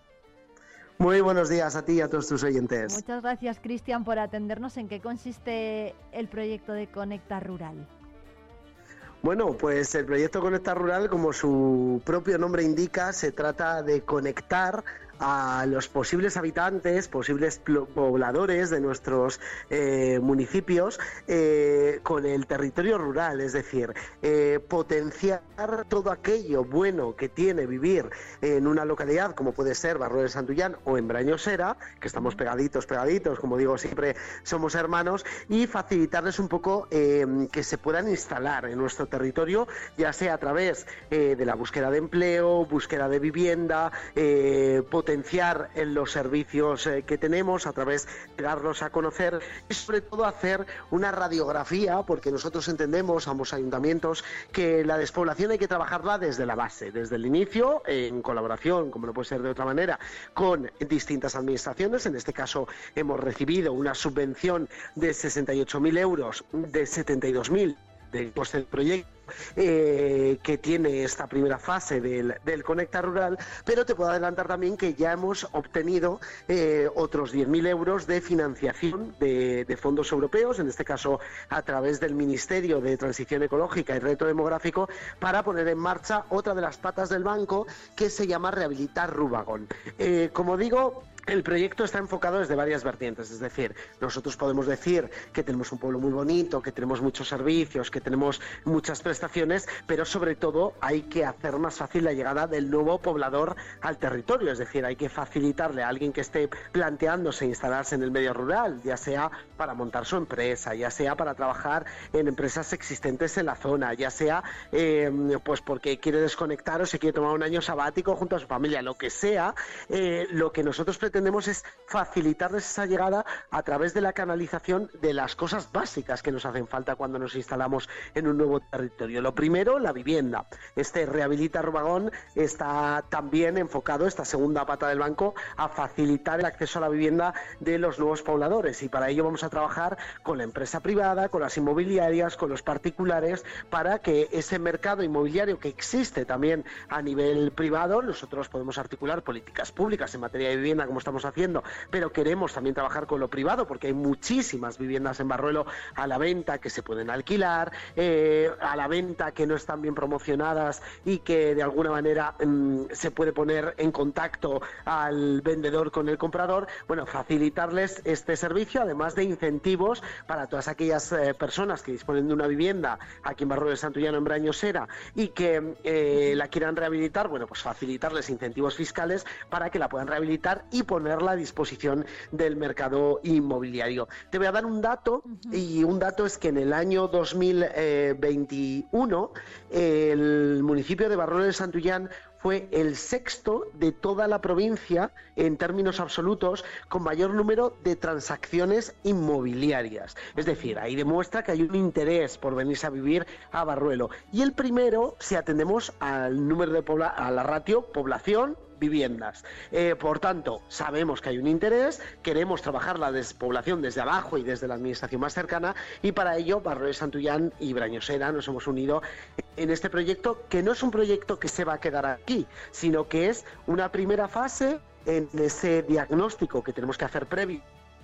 Pues para determinar dónde puede haber nichos de empleo, para determinar dónde hay viviendas, precios, disponibilidad, etcétera, etcétera, para dar a conocer los servicios que tenemos y las prestaciones por vivir en el medio rural. Pues a mí me viene a la cabeza, por ejemplo, eh, una familia con niños, eh, pues por ejemplo en Barruelo de Santullán, tienen que saber, porque tú si vienes de nuevo no lo sabes, pues tienes que saber que si te instalas en una pedanía no vas a pagar autobús ni comedor, eh, que si te instalas en Barruelo, eh, a, em, esto también se une a que todos los niños del cole no pagan libros de texto porque los financia el ayuntamiento y la junta vecinal. Eh, se les da ayuda por material escolar, se les pagan los almuerzos saludables, eh, tenemos ambulatorio, tenemos residencias de mayores, es decir, conectar todo el territorio, agentes públicos, agentes privados, asociaciones, eh, colectivos, etcétera, etcétera, para generar ese caldo de cultivo y hacer que nuestro territorio, que nosotros, y por eso, porque queremos el proyecto y porque así hemos apostado, ya sabemos que es un territorio atractivo, hacerlo atractivo para todos aquellos que bueno, puedan estar planteándose el venirse a vivir a la montaña palentina. Cristian, ¿cómo se va a hacer esa captación de posibles interesados en venir a la montaña palentina? Bueno, pues eh, lo primero, eh, una vez tengamos este análisis de situación, esta radiografía con todo esto que te acabo de comentar, eh, la idea es que se disponga lo primero de una página web y luego haremos unas campañas de promoción potentes, pero no para vender los atractivos turísticos del municipio, que eso ya lo hacemos por otro lado, sino para mm, de alguna manera vender todas estas potencialidades u oportunidades que tiene el poder instalarse en el medio rural, en este caso en Barrio de Santullán y en Brayosera, para que todos aquellos eh, que, que, estén interesados puedan hacerlo. Para ello vamos a enfocar muy mucho eh, cuál es el público objetivo, eh, cuáles son los lugares, porque por ejemplo ocurre también mucho eh, y detectamos que mucha de la gente que se viene a vivir tiene algún tipo de vinculación con la zona, eh, aunque no haya nunca. ¿Por qué? Pues su abuelo trabajó en la mina, porque su abuela era nacida en Barro de Santullano, en en alguna de las pedanías, eh, porque muchos vienen al pueblo en época estival y están planteándose un cambio de vida. Eh, esto no lo lanzamos porque sí, sino porque en los últimos años hemos detectado que había personas que descendían de aquí de alguna manera, como te digo, abuelos, padres que tuvieron que marchar cuando la mina cerró y que finalmente han decidido volverse al pueblo, apostar por el pueblo, trabajar desde el pueblo eh, con todas las facilidades que da, pues por ejemplo, a día de hoy el teletrabajo. Nosotros tenemos fibra, tanto en Barro de Santullán como en las pedanías, eh, tenemos proyectos grandes eh, que se van a complementar con todo esto, porque como digo, no es algo estanco, sino que es un proyecto transversal. Pues por ejemplo, vamos a hacer una obra de rehabilitación de la antigua Escuela de Artes y Oficios, donde se van a sacar viviendas, donde vamos a tener un espacio de coworking que se va a poner a disposición de todas estas personas que quieren trabajar telemáticamente y que no lo quieren hacer desde sus domicilios, bueno, pues tendrán un espacio municipal para, para hacerlo a coste prácticamente cero. Y bueno, pues se trata de eh, meter todo, todo esto que te estoy resumiendo así a grosso modo en una coctelera darle forma y sobre todo darlo a conocer para que todos aquellos que se lo estén planteando y tal vez necesitan el empujoncito final, pues que se lo demos desde las propias administraciones locales. Cristian, ¿esto habría tenido sentido hacerlo sin ir de la mano de Braños Sera? ¿Qué sentido o cuál es un poco el objetivo de unirse a Brañosera? Pues el sentido es eh, una reclamación que yo creo que tenemos, eh, yo soy más novato que, el alcalde de Brañosera, que Jesús en este caso, pero yo es algo que desde que le conozco, eh, que es mucho antes de que yo fuese alcalde, se lo he oído decir. yo creo que las administraciones públicas tenemos que ir de la mano y ojalá no fuésemos dos, sino que fuésemos muchos más, porque lo que es bueno para Brañosera es bueno para Barruelo, lo que es bueno para Barruelo es bueno para Brañosera, pero me voy más allá. Tenemos Aguilar de Campo al lado, Cervera al lado, eh, Salinas al lado, es decir, estamos en una zona donde tenemos que aprovechar no solo lo que nosotros tenemos, sino lo que tienen el resto. No podemos obviar que, por ejemplo, una de las ventajas que tiene Barruelo de Santullán es que disponemos de un núcleo que es el polo industrial más importante de la provincia, que se llama Aguilar de Campo, y que lo tenemos a tan solo 14 kilómetros. Es decir, nosotros también queremos aprovechar esa sinergia. ¿Por qué ir de la mano? Porque yo creo que tenemos que ir de la mano de las administraciones, independientemente, eh, siempre digo que las administraciones son de los ciudadanos, independientemente de que eh, en un momento concreto un ayuntamiento esté gobernado por un partido, otro por otro, al final yo creo que el interés de generar ese caldo de cultivo para nuestros municipios, yo creo que es común eh, a todos los alcaldes y alcaldesas de, España. y por tanto, nosotros lo que sí que solicitado subvenciones porque les ha gustado el proyecto que hemos presentado y finalmente nos lo han financiado, no uno, sino dos. Y vamos a ir a más porque vamos a continuar en esta senda y sobre todo, una vez arranquemos, ir viendo lo que funciona, lo que no funciona, lo que hay que cambiar, lo que hay que mejorar, porque también para la administración local va a ser un feedback el poder conocer, oye, pues yo, mira, sí me instalaría en un municipio como Brañosera o como Barruelo, pero me falta esto y tal vez desde la administración tengamos que luchar porque esto que le falta a esa familia eh, se produzca, ocurra o se preste. Y por tanto es un poco la filosofía del proyecto. La verdad que estamos muy ilusionados en este, en este sentido y sobre todo con muchas ganas de trabajar en este proyecto. Claro, al final estamos hablando de que la gente vaya al pueblo, eh, a una localidad como Barruelo o como Brañosera y que pueda vivir y trabajar allí con apoyo económico, ¿no? En este caso el brindado por una administración como es un ayuntamiento, pero para que la gente se haga una idea, porque al final estamos hablando de, captar a estos nuevos pobladores, ¿por cuánto le podría salir a una familia? Yo sé que es una pregunta complicada, ¿eh? que, hay que, que hay que echar la cuenta, pero ¿por cuánto le podría salir a una familia irse a Barruelo? Y tener en cuenta que allí pues va a poder trabajar. Para que te, para que te hagas una idea, para que te hagas una idea. Lo primero, el proyecto no se trata de que conceder una ayuda a alguien para que se venga a vivir, sino de facilitarle su instalación. ¿Por qué? Porque sí, se podría plantear, venga, vamos a dar una ayuda de eh, 3.000 euros o lo que sea, ¿eh? o 1.000 o 500 o lo que sea, a una familia que se instale en el municipio, ¿vale? Pero si esa familia no tiene un trabajo, no tiene una vivienda y no tiene unos servicios mínimos, difícilmente, aunque le des 3.000 euros, va a poder instalarse y cumplir las condiciones de la convocatoria X que sea. Eh, nosotros, para que te hagas una idea, eh, Barrolo de Santullán es uno del el segundo según algún portal inmobiliario también todo esto lo cogemos con pinzas. Es el segundo municipio de España el segundo municipio de toda España eh, tras un pueblo de, Toledo eh, tú puedas adquirir una vivienda en Barruelo de Santullán a un precio muy económico, que luego tendrás que hacer... Eh, obra, tendrás que mejorar, tendrás que hacer un montón de cosas. Pero eh, ya tienes la primera facilidad, es decir, no me tengo que meter en una hipoteca o no tengo que hacer una inversión inicial de mucho dinero, ¿vale? Para aliviar todos estos, todos estos costes, pues si además desde la administración facilitamos que estas viviendas que se adquieran para nuevos pobladores tengan unas bonificaciones fiscales, eh, ya sea a través de la contribución, ya sea a través del impuesto de construcciones y obras, pues vamos a lograr aliviar la carga fiscal que supone que evidentemente supone el, invertir. Eh, si encima les facilitamos el que no tengan que volverse locos o locas buscando trabajo, eh, que los niños van a disponer de unos servicios para poder eh, ir al cole, guardería, etcétera, etcétera, mm, yo creo que, se lo vamos a poner mucho más fácil. Cuantificarlo es muy complicado. Cristian, eh, hablan también de que se tienen que poner en contacto con otras asociaciones, empresa, eh, eh, empresas, entidades empresariales interesadas. ¿Con quiénes han hablado ya? Pues mira, estamos contratado para, para- porque al final nosotros entendemos que nosotros hemos tenido la idea, eh, hemos planteado el proyecto, hemos planteado un poco eh, lo que podría ser la fórmula que funcionara y hasta dónde podemos llegar a la, a la, mm, a la población, pero eh, lo que entendemos es que un proyecto de estas características lo tienen que hacer expertos. En este caso hemos contratado a la Fundación Santa María la Real, que es una fundación que viene muchos años eh, haciendo una labor ya no solo divulgativa del patrimonio, que es por la que más se le conoce, sino también trabajando en temas relacionados con la despoblación y demás, y son ellos los que de alguna manera nos están orientando a la hora de plantear, de hecho teníamos una reunión eh, la semana pasada, el pasado viernes, para abordar estas estas cuestiones. Eh, ¿Con qué empresas vamos a hablar? Con todas, o sea, con todas las que quieran hablar. Ya no solo de Barruelo, de Santullán y de Brañosera, porque te digo, es un proyecto transversal que nosotros, una persona eh, que viene a Barruelo o a Brañosera a vivir,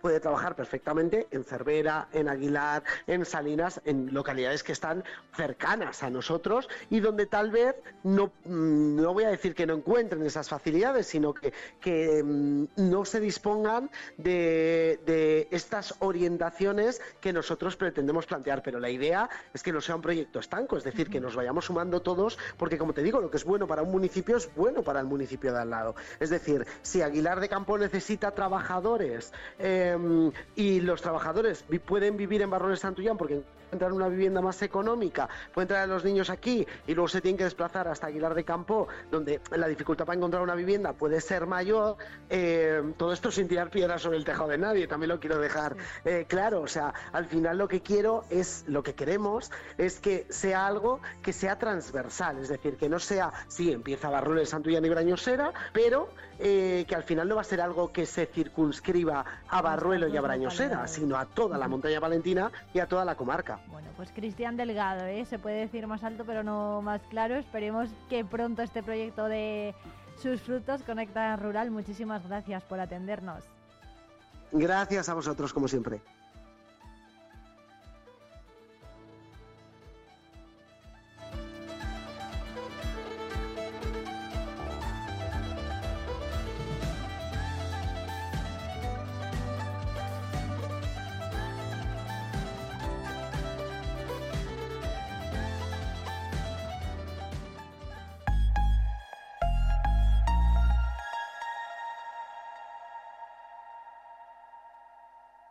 Una Navidad llena de magia y de ilusión con Teatro Ortega. Día 3 de diciembre a las 12 y media, tributo musical La Sirenita. El jueves 14 de diciembre a las 8 de la tarde, Mocedades y los Panchos. El lunes 25 de diciembre a las 6 de la tarde, El Cascanueces con el Ballet de Kiev. Y el jueves 4 de enero a las 5 de la tarde, la obra musical para niños Los Tres Cerditos. No te lo puedes perder. Consigue tus entradas en nuestra web teatroortega.com o en taquilla. Desde Lubricantes Lomar, en estas fechas tan especiales queremos agradecerles su confianza en nosotros. Gracias por elegirnos como su aliado en el cuidado y mantenimiento de sus vehículos. Esperamos que estas navidades estén llenas de alegría y paz para ustedes y sus seres queridos. Felices fiestas de parte de todo el equipo de Lubricantes Lomar, por un 2024 repleto de sueños y proyectos cumplidos. Atención, agricultor.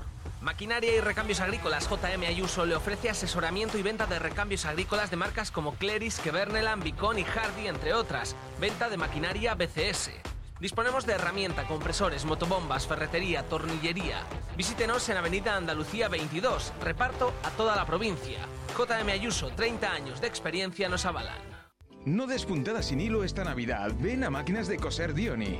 En nuestra tienda en la calle Valentín Calderón 6 encontrarás las máquinas de coser más avanzadas del mercado. Aprende a coser gratis con nosotros. Descubre ofertas increíbles en nuestra web. Nos encontrarás también en la calle Sevilla 22 del Polígono Industrial. Regálate esta Navidad la máquina con la que siempre soñaste y paga en febrero. Asaja Palencia. Más de cuatro décadas apoyando a los agricultores y los ganaderos de nuestra provincia. A tu servicio en nuestras oficinas y en asajapalencia.com.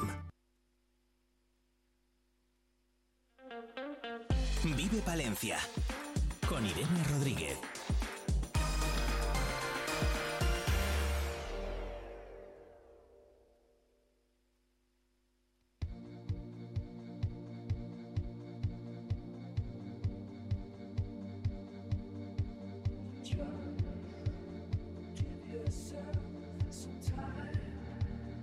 10 y 25 minutos de este miércoles 20 de diciembre. Ya saben los oyentes ¿eh? de Vive Radio que esto, pues lo de hacer una programación de cuatro horas diaria desde las 8 de la mañana hasta las 12 sería imposible sin la colaboración de nuestros colaboradores. Algunos de ellos son semanales y otros son diarios. Y tenemos la visita de uno de ellos, Jesús García Prieto. ¿Qué tal? Hola Irene, ¿qué tal? Muy buenos días. Ay, muchísimas gracias por venir. La visita. Estamos- Eh, ¿Has visto que, sí- que- que visita sorpresa? Sí, ad- más además ha sido una maravilla porque me has enseñado la radio que no la conocía desde dentro, así que encantado además y, y bueno, en estas fechas pues, pues feliz Navidad también a todos los oyentes que están ahí detrás del 90.1. Qué bien. Bueno, luego vamos a escuchar los éxitos que nos Ujú. ha preparado Jesús García Prieto para este miércoles.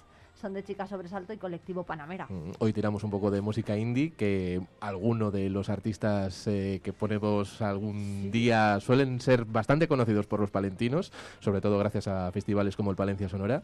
Así que bueno, hoy queríamos un poco darle ese rollito palentino también por, por lo que nos toca cuando vienen. Qué bien. De hecho, además, algunos han estado allá, ¿no? Ujú. Eh, pues eh, Sinova, por ejemplo, El Mm. Nido, que era la hoz, que también la hemos escuchado aquí en directo. Bueno, pues Jesús, que estamos encantados de que Igualmente. de contar contigo en la radio. A ti, no sé qué le parece a Jesús García Prieto la radio, lo de que se hagan ocho- cuatro horas de programación Pues local yo es que todos soy- los días. Yo soy, eh, ya sé que para ti es un poco una molestia a- eh, en el buen sentido porque son muchas horas y hay que, hay que darle mucha salida a muchos contenidos, pero yo es que soy de los de la radio antigua, ¿no? De los que conoció eh, muchísimas horas de programación local, incluso los fines de semana, y yo creo que, que deberíamos volver a, ese, a esos inicios, ¿no? De la radio local Sí. y apostar por ello. ¿Qué echa de menos en Vive Radio Palencia Jesús García Prieto? A ver. Eh, que, que echo de menos. Sí, o qué le gustaría Eh, que pues- pusiéramos. pues- pues- qué sé, pues mucha más, más. música, más política, más Un ciencia. poco de todo, ¿no? más- Más, no sé. pero yo creo que, que- que cubres bastante bien el espectro con todas las secciones que tienes, ¿no? Música hay, hay actualidad política, hay informativos, o sea que es lo que se le pide también a una radio local, ¿no? Qué bien, bueno, pues nada, encantados estamos. Eh, Jesús es un fiel eh, oyente, además, ¿eh? Mm. de la radio, lo escucha en el coche y también a través de internet y en casa, o sea que estamos Eso encantados de, es. de contar con él. Me falta la app, ¿no? para ver si... Totalmente, es a ver verdad, si dentro de bueno, poco tenemos ya aplicación para poder escucharlo, ¿no? Lo podemos pedir a 2024 a Ah, los Reyes mira, Magos. Eso es, O eso sea es. que- Si nos escuchan. que seguro que sí. Oye, ¿qué va, qué va a hacer Jesús García Prieto, este- perdón, Jesús García Prieto esta Navidad? Pues nada, mira, como, como te he contado antes fuera de antena, estoy preparando programitas especiales para otra emisora hermana con la que colaboráis, que es eh, Radio Guardo, que, que me consta que, que todas las mañanas también sale esto por, por, por su antena, allí en el De hecho, 107.2. sí, le estarán escuchando a Jesús ahora mismo. Así que Radio mira, Guardo. pues un saludo a Manuel y a, y a Álvaro y a todo el equipo de Radio Guardo también. Y nada, pues a- eh, esperar que, que vengan las navidades, eh, deseando que lleguen las vacaciones también. Bueno, pues que descanse mucho Jesús García Igualmente. Prieto. Muchísimas gracias. Luego escuchamos esos éxitos sobre las 11 menos 10. Y, Ujú. y bueno, pues que vaya muy bien las vacaciones. Nos vemos, ¿no? Sí, habrá que tomar un champán. Hombre, por supuesto. Gracias, Irene. Muchas gracias a ti. Feliz Navidad.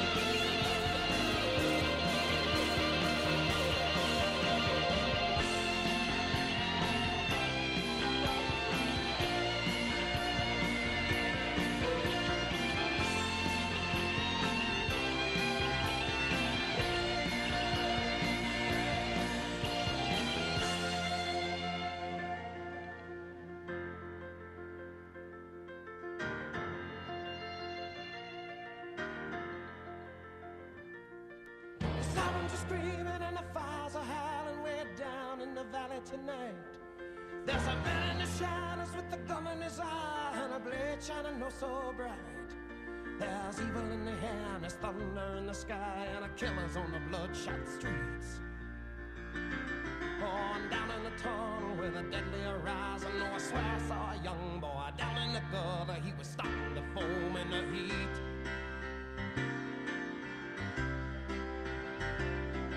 Oh, baby, you're the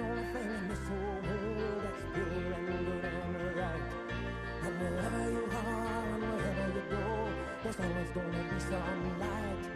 But I gotta get out, I gotta break it out now before the final crack of dawn. So we gotta make the most of our one night together. When it's over, you know we'll both be so alone.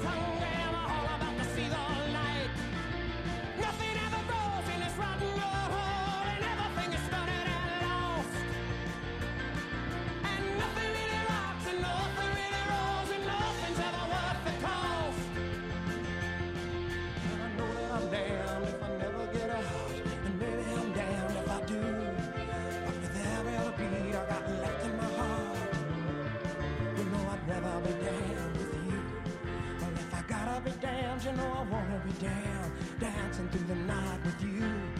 Well, if I gotta be damned, you know I wanna be damned. Gotta be you know I wanna be damned.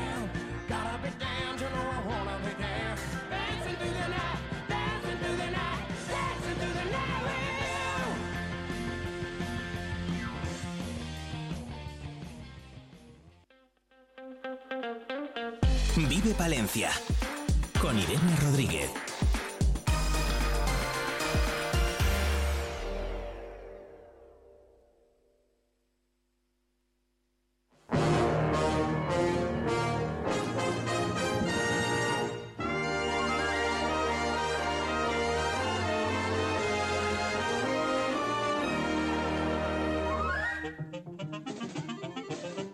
Patitas Peludas tenemos visita de Marian Belloso de Clínica Veterinaria Argos. ¿Qué tal, Marian? Hola, buenos días. ¿Qué tal estáis? Muy bien. Bueno, muchas gracias por venir.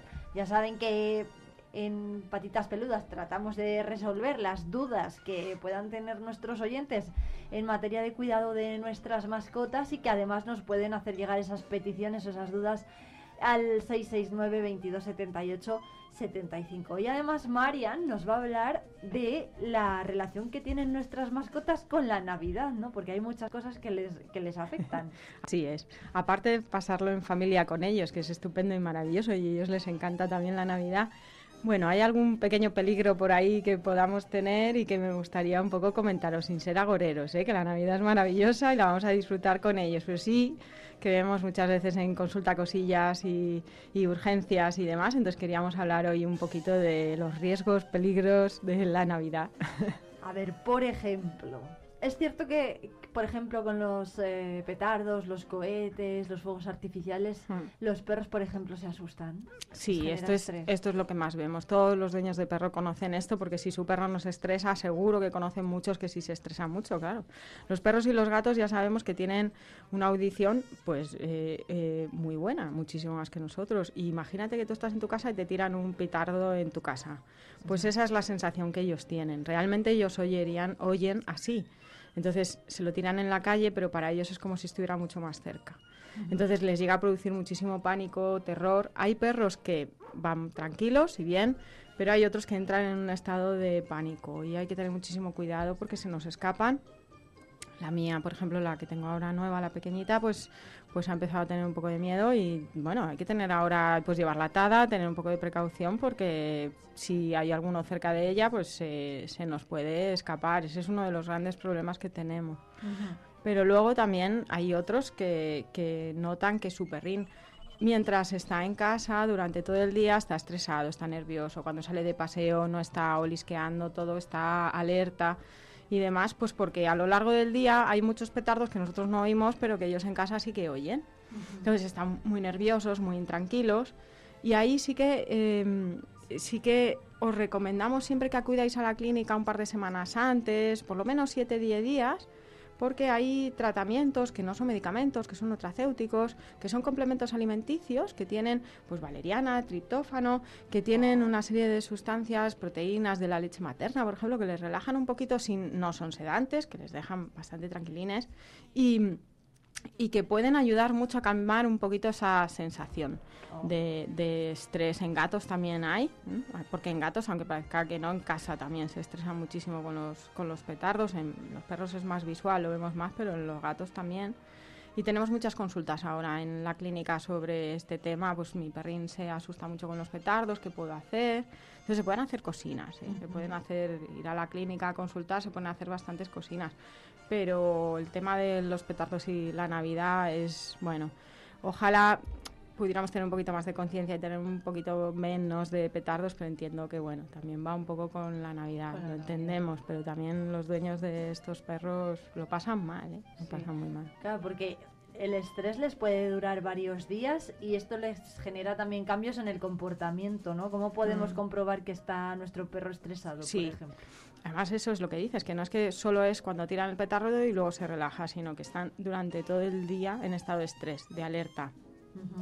Pueden volverse un poquito más agresivos, pero sobre todo lo que vemos es mucho miedo. Se esconden, se quedan en sitios con el rabo entre las piernas y se asustan un montón. Y luego ya cuando llega la noche vieja, eh, bueno, pues eh, a partir de las 12 ya sabéis lo que pasa y, y todos los petardos que hay.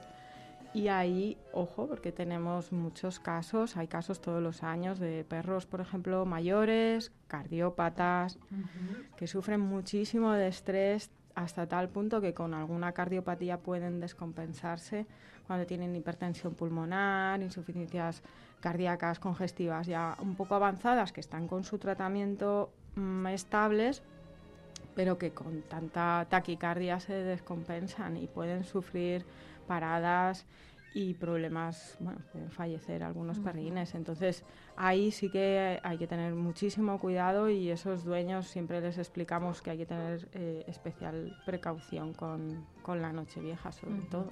Desde luego que sí que tiene mucho que tiene mucho riesgo. Bueno, ¿qué podemos hacer mm. si nuestro perro mm. tiene miedo a los petardos? ¿Qué puede hacer el dueño? Claro, lo primero es esto que comentábamos un poco de acudir al veterinario, comentarle, porque hay cocinas naturales que se pueden dar que les ayuda a bajar un poco el grado de estrés. Cuando hay un petardo se van a asustar, pero ya no están tan ansiosos durante todo el día. Hay también collares, collares que llevan feromonas, que les ayuda, les ayuda mucho a que durante todo el día huelen esas feromonas y les relaja. También está muy bien. Hay sprays, sprays con feromonas, que los puedes poner en difusor en casa o echarlos eh, en la casa un par de veces al día en las estancias, que también les ayuda a oler esas feromonas y a sentirse un poco más en su hogar, en, un sitio seguro. Y eh, aparte de todo esto, eh, yo he probado, pero bueno, no sé muy bien qué tal funcionará, que son eh, ponerle un vendaje, un tipo de, vendaje que les ayuda, se llama vendaje antiestrés, que, que les ayuda porque es como les presiona unas zonas de acupuntura. ¿Vale? Ahí, si miráis en internet, hay un tipo de vendaje que va un poquito por el cuello, por el pecho. Ojo, yo esto solo lo recomiendo si el perro le agrada. Es decir, si le pones algo que el perro esté incómodo, mal, molesto, no te va a hacer nada, al revés, va a estresar. Pero si el perro no le molesta, no le desagrada, quizá eh, esas zonas de presión que presiona el vendaje puedan ayudar. Se puede hacer con una toalla, con una manta, no tiene que ser una venda. Y, bueno, sí que no está documentado científicamente, porque no hay estudios sobre su efectividad, pero sí que se sabe un poco sobre ya sobre la acupuntura y estas zonas de presión, es súper interesante. Bueno, en determinados casos, ya os digo que si se deja, se puede utilizar, desde luego no es agresivo para el perrín y luego ya tenemos algunos casos muy graves eh, que yo he tenido casos de perrines hasta que se daban golpes contra la pared, con la noche vieja a partir de las 12, con los petardos. Yo en esos casos sí que eh, recomendamos mucho, pero esto tiene que ser bajo prescripción veterinaria, un tratamiento que consiste en una sedación. Es un tratamiento que se pone en, en las encías, en la lengua, lo absorben y a partir de los 20 minutos, media hora, están durante unas horas un poco sedados. Es seguro, ¿vale? Pero sí que tiene que ir con prescripción veterinaria porque determinados perros, cardiópatas algunos y demás, no se puede poner, etcétera. En gatos no, no este producto no se puede utilizar pero en perros sí. Y eh, gracias a eso conseguimos que pasen la noche vieja tranquilos. Es solo de manera puntual para las noches estas de petardos. Claro, ¿en qué momento les, les tenemos que dar ese sedante a los animales? Pues- ¿Cuando ya se están escuchando los ruidos o antes? Claro, normalmente pues eh, si es a partir de las 12, pues a partir de las 11, 11 y algo así, que a esa hora parece que todavía la gente está cenando y no hay mucho petardo, pues ahí. Ajá. Y ahí te dura ya para unas horas y se quedan tranquilos, no, no se quedan dormidos, ¿eh? Ellos ven, están alerta, pero están mucho más tranquilos. Entonces, bueno, esto sí que lo utilizamos en determinados casos y funciona, va, va bien, es seguro, bajo prescripción veterinaria siempre y, y ahí en los casos más graves les ayuda, pero claro, no les ayuda toda la Navidad, les ayuda en la Nochevieja, por Claro, ejemplo. Claro, claro, Está muy bien. puntuales. Sí. Bueno, en cualquier caso con prescripción médica, ¿eh? Sí, eso veterinaria sí, en, este, siempre. en este caso. ¿Qué Hmm. más cosas tenemos que tener en cuenta con los animales Bueno. y la Navidad? ¿Qué tal se llevan con los árboles de Navidad y las flores de Pascua, por Ahí es- ejemplo? ahí los está. Ahí, a ver, es que parece que hacemos un programa de Navidad un poco agoreros, pero que no es eso. Nos encanta la Navidad, pero sí que es verdad que especialmente tenemos ahora consultas un poco de esto. Mucho Sí. ojo con los gatos y las plantas tóxicas. Todo el año, pero ahora tenemos la flor de Pascua famosa, que es muy ¿Es tóxica. tóxica? La salvia de la flor de Pascua es como la lechecita hasta que echan, eh, es muy tóxica. Les produce eh, una toxicidad en esófago, en estómago, mucha acidez, les produce vómitos, diarreas, puede producir pancreatitis, o sea, les produce cuadros muy, muy agudos. Entonces, o sea, que sí, si- no la pueden ni siquiera tener cerca, ¿no? no, mejor, más si, alejada, si mejor. puedes evitarla tener, pues eh, no tenerla en casa con, con gatos, porque es bastante, bastante grave. Los árboles, ojo con los adornos, porque el espumillón no pueden tragar los gatos, causarles también eh, problemas graves en el, en el intestino, porque son como hilos que se quedan ahí y no se absorben suelen comerse el árbol. Entonces, bueno, que coman un poquito de plástico. Bueno, pues si te tiran todo el día comiendo el árbol al final, pues algún vómito van a tener. Y luego ya las pelotas, pues que las suelen tirar del árbol, pues luego que no creen cristales, tienen que ser de plástico. Los colgantes donde se anudan las pelotas, pues que son hilos. Pues ojo, yo pongo cuerdas, cuerdecitas Ostras, así. hay un poco- muchísimos detalles. Bueno, bueno, bueno. Yo pongo árbol ¿eh? en casa y tengo tres gatos, pero sí que es verdad que, que con un poco de precaución. La luz, pues hay que tener cuidado de que no la muerdan. O sea, ¿y ¿Cómo tiene que ser un árbol de Navidad en una casa que tenga, en la que tengamos gatos? Bueno, el mío, por ejemplo, me dura dos minutos con unos adornos, son adornos de madera y que con la cuerda no se puedan, no la puedan comer y ya está. Y me duran un día los adornos. Luego voy Puestos. poniendo y quitando y ya está, se lo pasan en grande, pues ya está. A veces les veo que un poquito muerden, pero es verdad que no tienen mucha manía de comer, con lo cual, pues ahí está. Si comieran mucho probablemente, pero lo tendría que quitar. Nada de espumillón ni no luces. Claro, ¿no? Es un árbol diferente para los gatos, pero lo bien que se lo pasan, yo me, le- me encanta verles. Se suben por el árbol y es Claro. súper divertido. Bueno, los adornos, entonces cuanto más grandes, pues mejor, ¿no? Menos peligro se entrañarán. Claro, y de madera, por ejemplo, yo les pongo, bueno, pues diferente, es un árbol un poco diferente, pero es súper divertido. Qué bueno. Bueno, bueno, em, ¿qué pasa si, por ejemplo, pues eso, eh, al final el, el animal, el perro o el gato, lo que Hmm. sea, se traga espumillón Sí. o come más árbol de la cuenta de claro. Navidad? Tenemos que llevarle al veterinario, Sí, ¿no? Claro. Ahí ya es que eh, por teléfono no podemos decir si está grave, no está grave, si tiene una obstrucción o no. eh, si se ha podido intoxicar, si es más o menos grave, con lo cual, pues sí, ahí hay que acudir. Nosotros tenemos un servicio de urgencias los 365 días del año, a cualquier hora, siempre por teléfono se atiende un veterinario y luego, pues, la urgencia es presencial, es- hay que acudir allí a la consulta. Es muy importante siempre tener ese servicio, tenerlo a mano y si lo necesitáis, pues allí estamos. Evitar es lo mejor, pero a veces pues no queda otra cuando empiezan a vomitar que acudir a consulta, claro. Mm. Bueno, bueno, esto en cuanto a los adornos y Hmm. los petardos y todo eso. Pero chocolates, turrones, polvorones. todo eso que a los... Bueno, a ver, nos juntamos en casa muchos a nos comer. encanta, pero sí. claro. Ojo con los dulces, bueno, ya sabemos que no deben comer eh, nuestro azúcar, bien, pero el chocolate, el chocolate eh, tiene una sustancia que se llama teobromina, que es una sustancia muy tóxica. A ver, ¿Sí? es el chocolate puro, ¿eh? Pero sí que es verdad que, que, bueno, eh, si comen de chocolate puro eh, puede causar una intoxicación bastante severa también. Es la Vale, problema. pues nada de chocolate, Nada de ni de turrón de chocolate, Ni de turrón de chocolate. Evitarlo al nada. 100% porque la teobromina puede producir problemas neurológicos, puede producir taquicardias, temblores, babeos, ojo. Tuvimos nosotros el año pasado un peque que adornaron el árbol con adornos de chocolate. Y el peque, claro, no caes, pues muchas veces lo pones, no caes. eh, bueno, el perrín se comió todo aquello. No Madre pasó mía. nada, acudió a consulta y, y- y, bueno, le hicimos, le provocamos el vómito, vomitó todo el chocolate, pobrecillo. Y luego bien, se fue con un mareo, pero es verdad que, que no le pasó nada, gracias a que los dueños estuvieron ahí muy hábiles, lo llevaron enseguida. Pero sí, ojo con chocolate y dulces. Y luego pues comer, les damos muchas cosas de casa que normalmente no comen y acaban pues con gastroenteritis, con vómitos, con diarrea. Los huesos, que ya hemos hablado un poquito de los huesos, Sí, mucho ojo. Bueno, que la Navidad es muy bonita, pero... Que hay que tener cuidado, sí, sí, la mascota desde luego que, que te, la, te la condiciona. Un poco. Bueno, si sufrimos alguna de estas Mm. intoxicaciones eh, en algún animal que tengamos en casa, desde luego de nuevo Sí, acudir al veterinario, sí, ¿no? No hay ah, otra cosa. Tranquilidad, no es que la Navidad esté llena de peligros, que no somos el Grinch, pero, pero sí estas cocinas ahí tenerlas un poco en cuenta. Estamos nosotros los 365 días del año, estamos siempre, también Nochevieja, en Nochebuena. No pasa nada, espero que no, que disfrutemos todos en, en casita, pero si ocurre cualquier cosa, ahí estamos. Bueno, pues Marian Belloso, de Clínica Veterinaria Argos, muchísimas gracias y felices fiestas. Eh, y felices fiestas, que pasemos todos muy buena Navidad en familia. Es- Muchas gracias.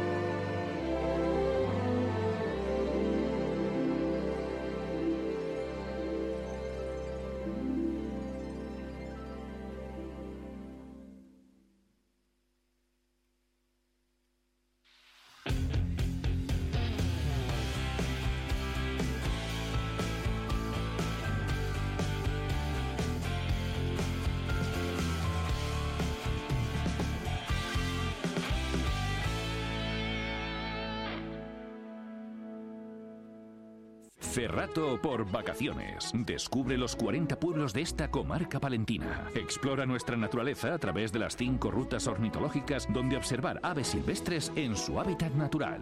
Déjate llevar por un paisaje salpicado por casas cueva, chozos de pastor, palomares y yeseras, iglesias monumentales, rollos de justicia medievales o la iglesia visigoda más antigua de España. Ferratopalentino.es. Saborear lo auténtico. Talleres Multimarca Iván te ofrece la tranquilidad de dejar tu vehículo en manos de profesionales. Si buscas un vehículo de ocasión revisado y certificado, visita nuestra exposición. Talleres Multimarca Iván, en calle Alfareros 8. La 8 Palencia presenta Villancicos por la provincia, un programa muy especial en el que contaremos con la participación de grupos de diferentes localidades, grabado íntegramente en la provincia y que estrenaremos el próximo 24 de diciembre. Espacio ofrecido por Ayuntamiento de Ampudia, Gullón, Centros Residenciales Palencia, Ayuntamiento de Venta de Baños, Agua Fuentes de Levanza, Ayuntamiento de Velilla del Río Carrión. Peletería Prieto te propone una temporada repleta de prendas muy especiales. Déjate seducir por el color, las combinaciones sofisticadas, el diseño, prendas cálidas, los abrigos más suaves o las creaciones a medida. Descubre exclusivos accesorios confeccionados de forma artesanal. Peletería Prieto, prendas versátiles para personalidades únicas. Nos encontrarás en calle Mayor 76. Plaspisa, líder en transformación de materias plásticas. Dispone de soluciones para todo tipo de clientes y empresas. En nuestra nueva planta hemos apostado por la investigación, el desarrollo y las nuevas tecnologías como motor para la fabricación de nuevos productos indispensables para el mercado actual. En Alar del Rey Plaspisa, comprometidos con el futuro. En Vive Radio escuchamos lo que pasa a nuestro alrededor y te lo contamos. Para informarte, para entretenerte, para emocionarte. Con las voces más locales y los protagonistas más cercanos. Vive tu ciudad, tu provincia. Vive su cultura, su música, su actualidad, su deporte, sus gentes. Vive lo tuyo. Vive tu radio. Vive Radio. Palencia 90.1. Estas navidades. Más vida. Regálate Vive Radio.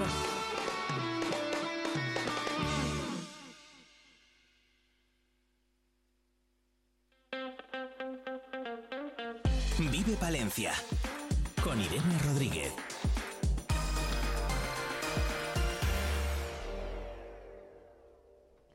Lo hemos tenido hace tan solo unos minutos aquí en directo. Jesús García Prieto, ¿qué tal?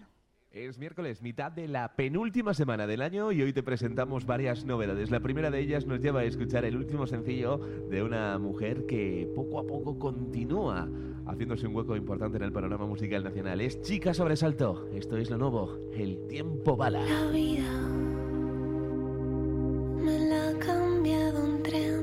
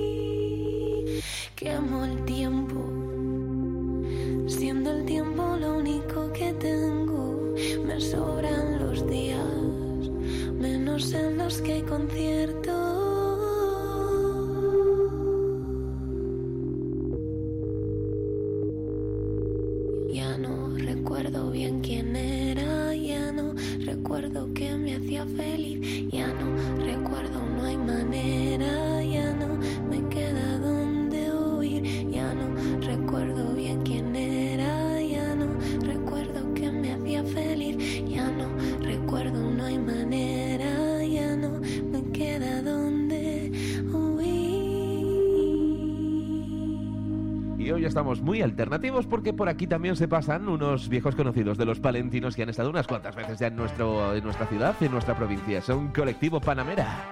Este es su nuevo sencillo, Guadalupe.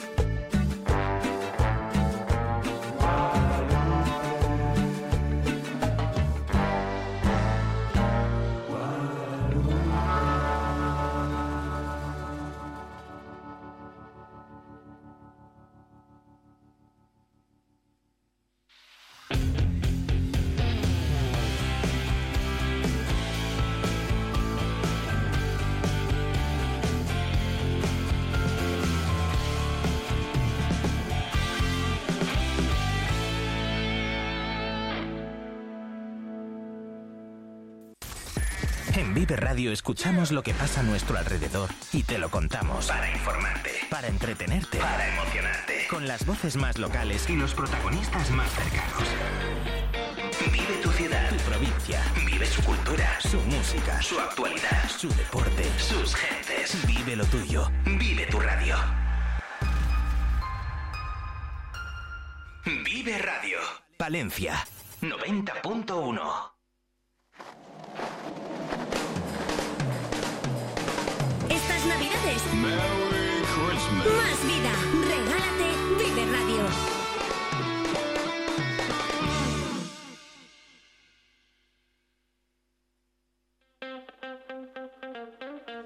Vive Palencia con Irene Rodríguez.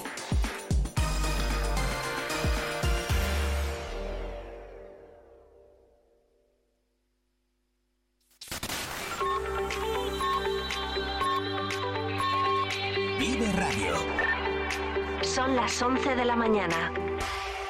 Palencia 90.1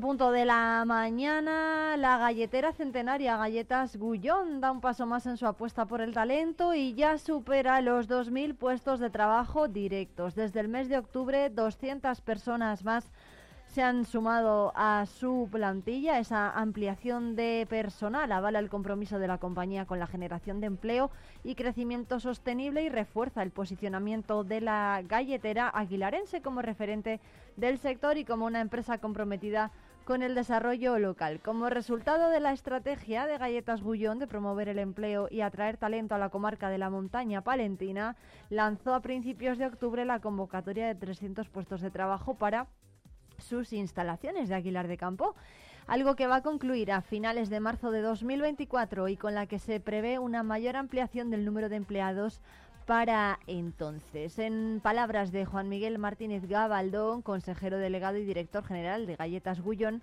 en la compañía se apuesta por la colaboración con los comités de empresa y, con la, y por la creación de sinergias que permitan impulsar el empleo en la comunidad.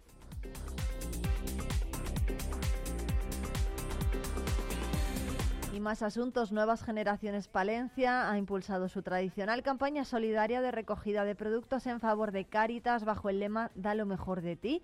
La actividad se va a desarrollar desde hoy miércoles hasta el sábado 23 de diciembre junto a la Estatua de la Mujer Palentina, en horario de una del mediodía a 2 de la tarde y de seis y media de la tarde a ocho y media. El año pasado la organización juvenil recaudó 760 kilos y 1.600 euros gracias a la colaboración de palentinos y visitantes.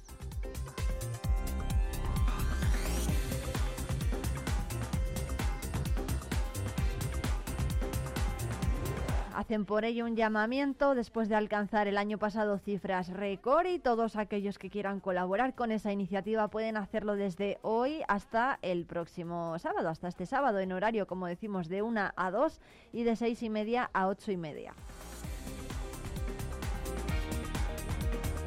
Y más asuntos, Asaja Palencia convoca un año más su concurso de cuentos de Navidad dirigido al alumnado de primaria de Palencia. La principal novedad es que para fomentar la participación se va a disponer de todas las vacaciones navideñas para elaborar los trabajos. El plazo para presentarse se va a cerrar el 12 de enero y otra novedad es la división en dos categorías de edad para también animar a la participación. Así cada alumno va a concursar con otros de edad similar, lo que va a facilitar al jurado la elección de los trabajos galardonados.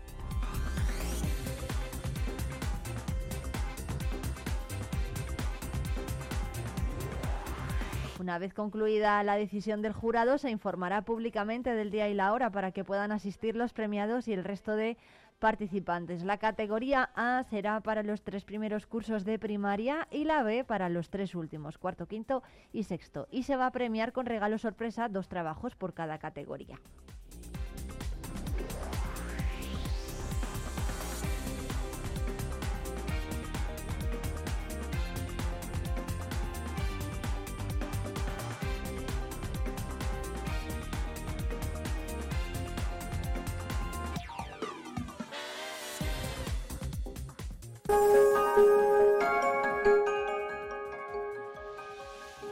Navidad 2022.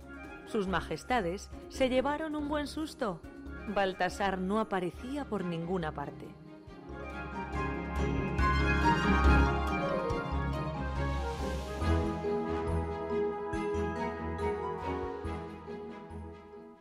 Un año más tarde, en Herrera de Valdecañas.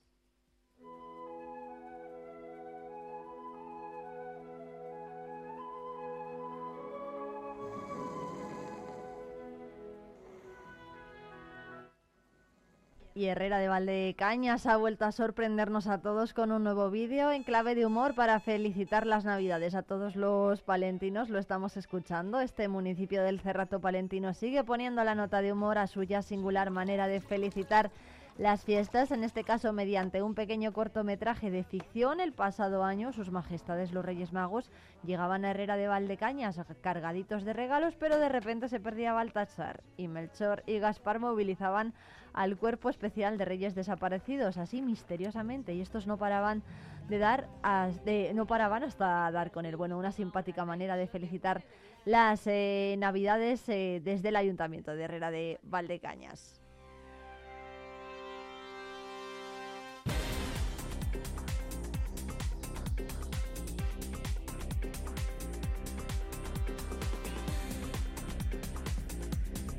Y hasta las 12 todavía tenemos que hablar con los chicos de Manta y Peli que van a hacer una sección especial de Navidad y enseguida, en tan solo unos minutos, vamos a hablar de las novedades del chapuzón navideño de este año. Por aquí van a estar eh, pues algunos miembros del Club eh, Salvamento y Socorrismo Oca SOS eh, y también de School Team.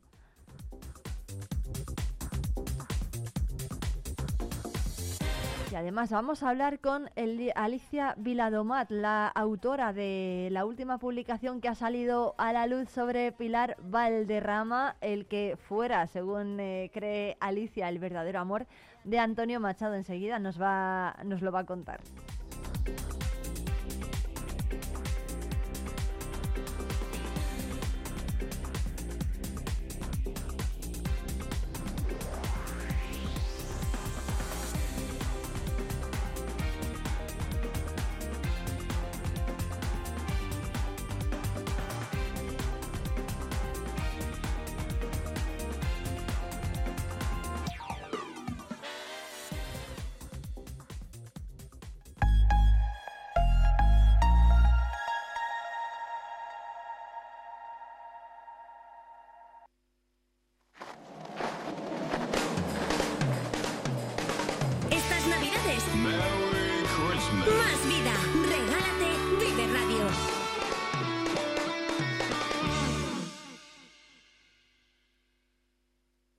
Volver a estrenar un abrigo de piel totalmente transformado con un nuevo diseño de tendencia es posible con Peletería Prieto. Las manos expertas de nuestro peletero darán vida al abrigo que tienes en el armario. Dale una oportunidad al chaquetón de tu madre o el abrigo que con tanto cariño te dio tu tía. También es posible darle una segunda vida como complemento del hogar. Disfruta del confort de una manta o el encanto de unos cojines. Pide tu presupuesto. Peletería Prieto, en calle Mayor 76. En la Avenida Santander y Eras del Bosque encontrarás todo lo que necesitas. Belén Ruiz Estilista. Tu estilo, nuestra pasión. En Avenida Santander 1. Adaix, tu hogar en Palencia. Te esperamos en calle Eras del Bosque 1. Horno del Duero. El aroma del café y el sabor del pan. La combinación perfecta en Avenida Santander 23. Ven y descubre la Avenida Santander y Eras del Bosque. Una Navidad llena de magia y de ilusión con Teatro Ortega. Día 3 de diciembre a las 12 y media, tributo musical La Sirenita. El jueves 14 de diciembre a las 8 de la tarde, Mocedades y los Panchos. El lunes 25 de diciembre a las 6 de la tarde, El Cascanueces con el Ballet de Kiev. Y el jueves 4 de enero a las 5 de la tarde, la obra musical para niños Los Tres Cerditos. No te lo puedes perder. Consigue tus entradas en nuestra web teatroortega.com o en taquilla.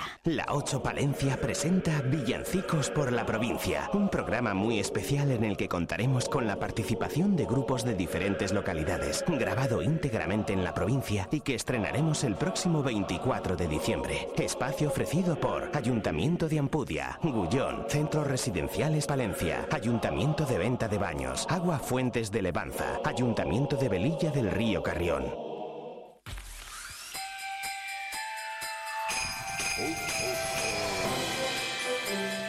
Vive Radio.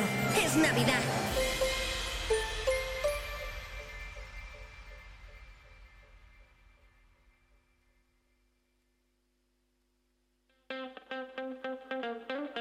Vive Palencia con Irene Rodríguez.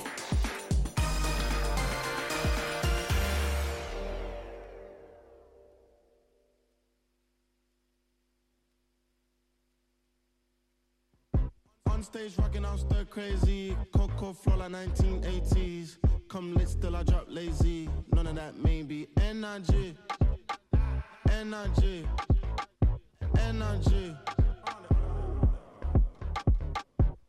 Just vibe. Voting on 45, don't get out of line. Yeah. Ooh, ooh, ooh, ooh, pick a side. Only double lines we cross is dollar signs. Yeah. Ooh, ooh, ooh, ooh, hold up. Wait. I hear you just got paid, make it rain. Energy. She more Cancun, he more Central Pay. Been waving the room, the crowd gon' move. Look around, everybody on mute. Look around, it's me and my crew. Big energy.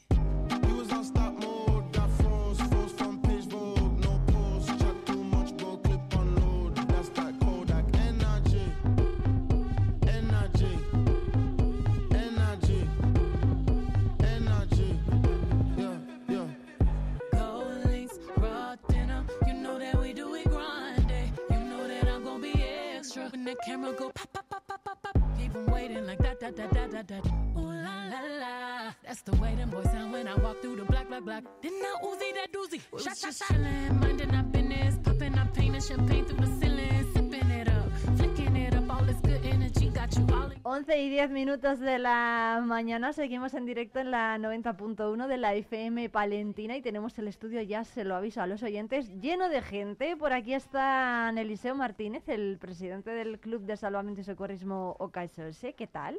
Buenos días, Irene. Parece un submarino esto. es, eh, eh, una, una duda que tenía yo es Club de Salvamento y Socorrismo OCA SOS o SOS. Correcto. S punto O punto S punto.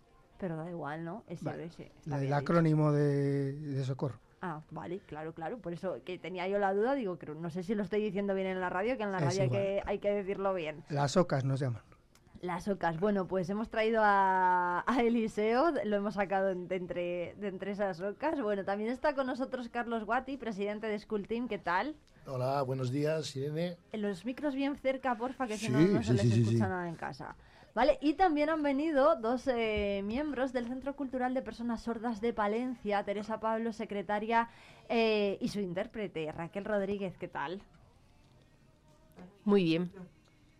Yo soy la secretaria, como lo has dicho, del Centro Cultural de Personas Sordas de Palencia y vengo con la intérprete para poder llegar a la comunicación, porque evidentemente al ser una persona sorda, pues necesito el apoyo de, de la intérprete para que los escuchéis todos y esta información llegue a todos. Muchas gracias por invitarnos. Qué bueno. Bueno, pues muchísimas gracias a los cuatro por venir. Vamos a escuchar la voz de Teresa a través de Raquel, que es la, la voz que vamos a escuchar, porque el chapuzón navideño de este año, que se apunten bien la fecha y la hora, ¿no? Todos los oyentes, el 25 de diciembre a la una del mediodía en la dársena del canal de Castilla aquí en Palencia, tiene esta nota solidaria. ¿Cuál, ¿Cómo va a ser exactamente, eh, Eliseo? ¿Cómo se está trabajando? Bien, a la una es la salida, pero a las 12 ya tenemos ahí música, tenemos todo y puede ir la gente a colaborar y a, a pasárselo bien. Bueno, ¿cuánta gente va a saltar este año a la dársena? Tenemos inscrito, que lo mira hace un ratito, 23. 23. Hasta 30 y sitio. ¿Hasta 30? Y hay, no- y hay gente importante ahí apuntada. ¿Ah, sí? Sí. ¿Quiénes? ¿Quiénes están apuntados? Tenemos al concejal, a Orlando Castro, que ya repite, y tenemos también al padrino, que es Tente Lagunilla, el montañero bombero. Bueno, montañero bombero y también valiente, porque saltar el 25 de diciembre al agua de la dársena, no sé yo... Se apetece mucho. Es muy duro, Eh, es duro, eh, es duro. Guat- Guati, eh, bueno, ustedes que están trabajando también en, en la, en la organización, yo no sé si... ¿Qué hay que hacer para saltar al agua tan gélida del, del canal de Castilla ese día, el 25 de diciembre? Bueno, bueno, de entrada, ustedes, está muy bien, Sí. pero tutéame, por favor. Vale, venga, yo te tuteo. Más que nada, porque luego aquí Eliseo empieza a llamarme abuelo y me empieza a ¿Ah, dar sí? caña. Eso es, no es por nada más. Nada, ¿qué es lo que hay que hacer? Pues mira, tener muchas ganas, ser solidarios, porque si, si no eres solidario no vas a tener ganas. Y es una fecha, mm, como comprenderás, muy atrevida. 25, Navidad, a las 13, a la 1, ¿vale? Eh, no todo el mundo tiene cuerpo después de una noche flamenca de, de decir, venga, va, ya voy. Pero vamos, yo, yo generalizo y digo que es todo tema solidario y, y ahí es donde te salen las ganas. Ujú. Te fría el agua o no. ¿eh? Bueno, de momento 23, vamos a ver si, si se llena. ¿Cómo es la prueba? Lo primero, ¿qué distancia se, eh, se va a nadar? Eh, la- por recordársela a los oyentes. Pues son 120 metros, salimos desde las esclusas hasta una pequeña plataforma que colocamos al, al final ahí de la dársena. De nado no es, muy, no es muy complicado, pero claro, los 4, 5, 6 grados que puede tener el agua lo hacen, lo hacen difícil. Sí, ¿no? ¿Cuál es el truco para no quedarse frío? El truco, Sí, nadar muy rápido. Puh, el truco, pues no, no, no, no, la verdad es que no. Es, eh, Eliseo siempre da un consejo a la gente que es el siguiente. La gente hasta el último minuto está con el albornoz. Entonces el consejo es quítatelo, estate en temperatura ambiente para que el shock no sea tan, tan exagerado. Porque no es lo Claro. mismo tener una temperatura eh, corporal determinada que cuando te quitas el albornoz y ya estás un poquito a temperatura ambiente, esa diferencia ya se reduce un poquito y ya, eh, digamos, el shock, lo que te decía antes, pues no es tan, tan brutal. Claro, para que, Claro, tirarte y nadar. Para que no haya diferencia de temperatura. Ahí es donde está, ahí es donde tenemos el problema, al inicio de la prueba. Cuando la gente se tira, entonces tenemos cubierto ese principio, digamos, con gente en el agua, para por si acaso hay algún problema, poder sacarles eh, la mayor rapidez posible. Ajá. Bueno, eh, no se puede utilizar neopreno, porque yo veo las imágenes todos los años y digo, pero no se puede utilizar neopreno, que van todos ahí. Bueno, nos da frío verlo. No es el espíritu de la No. prueba, pero se permite. Se permite. En neoprenos normales, eh, no neopreno seco, pues el neopreno seco lo llevan los de seguridad. No tiene mucho sentido saltar con un neopreno seco, no, no ayudaría al espíritu de la prueba. No, tiene, no tendría gracia, ¿no? No. Exacto.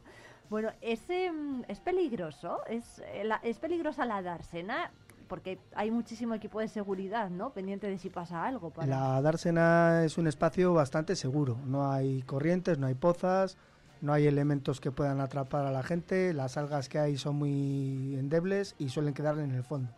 No, no hay problema en ese sentido. Y con el equipo tan bueno de seguridad que tenemos y los chicos de Protección Civil y Cruz Roja, yo creo que es bastante seguro. Bueno, ¿por qué va a ser solidaria mm, en este caso la prueba? ¿Cómo se va a colaborar con la Asociación Cultural de, de Sordos? Raquel y... Teresa. Raquel y... eh, ay, Raquel y Teresa. Pues eh, gracias a ellos por contar con la- el Centro Cultural de Personas Sordas para darnos este donativo y organizarlo todo. Entonces, pues nosotros estamos organizando un poco pues para que se vea y sensibilizar un poco sobre qué es la, la comunidad sorda. Tenemos varias sorpresas, bueno, entre ellos como todos los años sabéis que siempre tenemos... eh, creo que sorteos, chocolates, y eso todo. Y además, pues seguramente que alguna sorpresa más. Y, y sabemos que la Caixa nos ha donado 4.500 euros y gracias a ello pues nosotros podemos hacer las actividades de la asociación como son cursos formativos, actividades, cursos para los niños y la verdad que estamos encantados con esta ayuda para seguir adelante con nuestro trabajo y nuestra lucha que sobre todo son las barreras de comunicación y nada que os animamos a todos que faltan cinco días y ojalá pues venga mucha gente a vernos. ¿Cuáles van a ser esas tareas que van a realizar con esa ayuda? ¿Y cuánta gente forma parte de la asociación ahora mismo? Eh, pues eh, socios de la asociación son 55 personas, pero en realidad entre Palencia y provincia hay muchas más personas sordas, a las cuales este dinero siempre va destinado a, a todo el colectivo de personas sordas. Y hablaban de las barreras eh, que tienen que hacer frente cada día. ¿Cuáles son las más acuciantes o las más inmediatas eh, que, que se deberían resolver? Pues como te decía, son las barreras de comunicación, la barrera a la información. Por ejemplo, nos pasa mucho en los hospitales, que todo es por megafonía, todo es eh, al, a- al colectivo oyente, ¿no? al mundo oyente en el que estamos eh, inmersos y vivimos en él, evidentemente. Pero es verdad que con las nuevas tecnologías eh, podrían adaptarse un poco, porque es verdad que nosotros no tenemos ningún problema más que pues el acceso a, esa información, a que te llaman por megafonía, que cualquier cosa, pues eh, los niños en el cole, pues las tutorías, todo, todo lo que tenemos que tener, pues es eh, adaptado. Adaptado, como os digo, pues aquí como los estáis viendo con la intérprete. Exacto. Bueno, de hecho estamos adaptando hasta la radio, porque la radio es, es inaccesible, la radio para las personas eh, que no escuchan, las personas sordas. No, no, no. Es inaccesible por la- el hecho de que, eh, bueno, pues vemos que el sonido va por las ondas y al ser personas sordas, pues claro, no tenemos esa, bueno, no podemos oírlo. ¿Cómo se podría hacer accesible la radio para este colectivo? Pues, eh, eh, pues con el streaming, por ejemplo, poner una imagen, ahora que tenemos tantas redes sociales o, o, pues yo qué sé, pues en el mismo internet, no sé cómo decir, eh, cómo llamarlo, pero, ¿sabes? Con una imagen, que se pudiera ver lo que estamos haciendo ahora mismo aquí. Vosotros lo estáis oyendo, pero lo podríamos ver tanto las personas sordas como las personas oyentes, que es muy interesante también, creo, ver lo que está pasando hoy aquí. Ajá. Bueno, llama muchísimo la atención, ¿no? Que un medio de comunicación como es la radio, no tan sencillo y tan fácil de, hacer, pues se quede inaccesible precisamente por esto, ¿no? Por la falta de, de imagen, con la, con la gran cantidad de accesos a las nuevas tecnologías que, que tenemos eh, ahora mismo. No sé si nos pueden poner un ejemplo de, de estos pequeños detalles que tenemos en el día a día, en el que a lo mejor no somos tan conscientes, ¿no? De, de que estamos haciendo algo que no es accesible para, para este colectivo. Ya han puesto el de los hospitales, por ejemplo.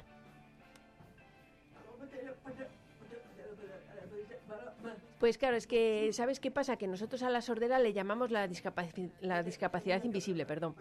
Eh, ¿Qué pasa? Que no tenemos nada que nos identifique. A mí me ves por la calle y no sabes si soy una persona sorda o una persona oyente. No hay nada que, que se vea. Entonces, claro, pues evidentemente, pues imagínate que yo eh, tengo un accidente en la calle. ¿Cómo llamo a la policía? ¿Cómo llamo a una ambulancia? ¿Cómo eh, me comunico para que me ayuden? ¿Cómo me comunico con la propia gente de la calle para que me ayude? Es verdad que no tenemos ningún problema porque la gente siempre nos ayuda mucho, pero por eso le llamamos la, la, la discapacidad invisible, porque hasta que te topas con ella o quieres hablar conmigo, no lo ves. Entonces, claro, en la radio, cuando nos han dicho, o me han dicho, vamos a la radio a hacer, eh, bueno, pues un, un poco de publicidad para el chapuzón y, pues contar un poco eh, qué es la Sociedad de Personas Sordas. Es verdad que es un poco raro porque es verdad que el periódico lo podemos leer, la tele lo vemos con la intérprete o los subtítulos. Entonces la radio, pues bueno, es algo que todavía no ha llegado a nosotros, pero es así la vida, lo aceptamos y seguimos luchando todos los días.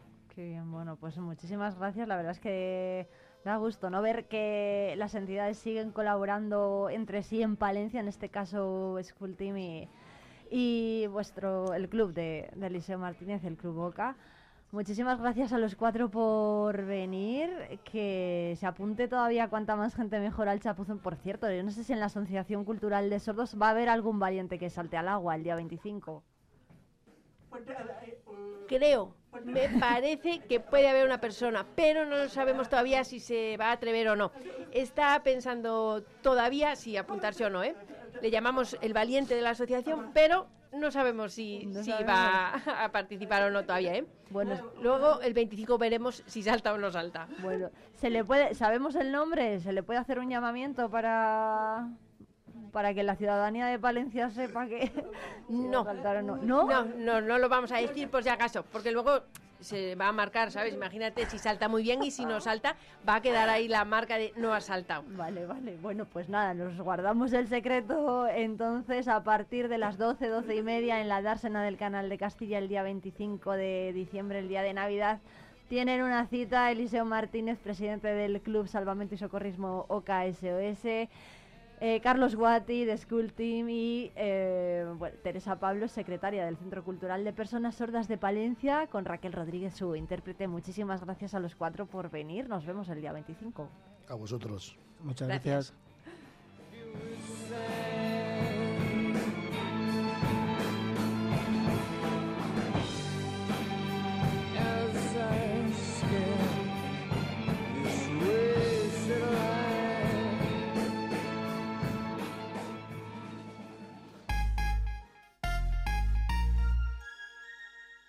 Riesgo Metal, tu taller de carpintería metálica, aluminio y hierro. También automatismos de puertas. Riesgo Metal, en calle de los Bordadores 20, Valencia. Una Navidad llena de magia y de ilusión con Teatro Ortega. Día 3 de diciembre a las 12 y media, tributo musical La Sirenita. El jueves 14 de diciembre a las 8 de la tarde, Mocedades y los Panchos. El lunes 25 de diciembre a las 6 de la tarde, El Cascanueces con el Ballet de Kiev. Y el jueves 4 de enero a las 5 de la tarde, la obra musical para niños Los Tres Cerditos. No te lo puedes perder. Consigue tus entradas en nuestra web teatroortega.com o en taquilla. Hornillos de Cerrato, un tesoro escondido en el corazón de Palencia. Descubre su encanto rural, su historia fascinante y su gente acogedora. Ven y vive la experiencia única de Hornillos de Cerrato. Descubre el comercio y las empresas de Palencia. Es un consejo de... El Arca de Noé Peluquería Canina, Acuariofilia. Expertos en nutrición animal con servicio a domicilio. Avenida Santander 44. La Colada, recogida y entrega para empresas y particulares. Eficiencia y calidad. Avenida Santander 29. Restaurante Carelia. Disfruta de un ambiente cercano, de nuestra comida casera y variada carta. Avenida Derechos Humanos 11. Descubre tu comercio.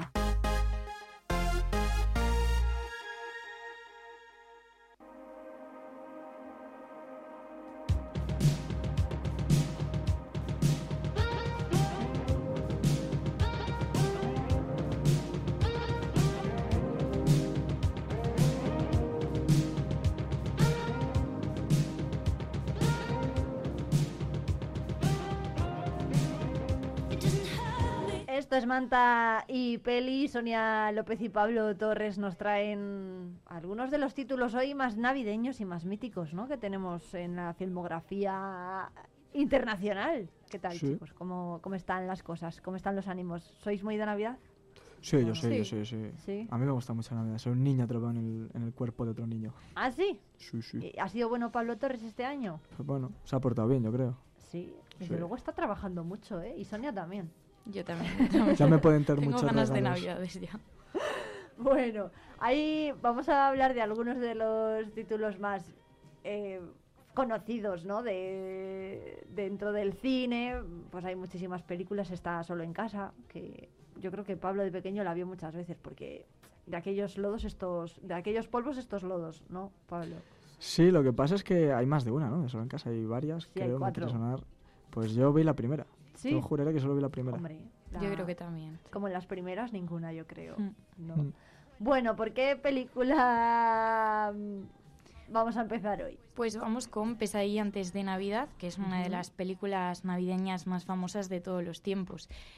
Fue producida y dirigida por Tim Burton y está disponible en Disney. Cuenta la historia de Jack Skellington, el rey de la ciudad de Halloween, que bueno, es un lugar eh, donde se espera todo el año a que se celebre Halloween y donde todo tiene un ambiente como de tristeza o de terror.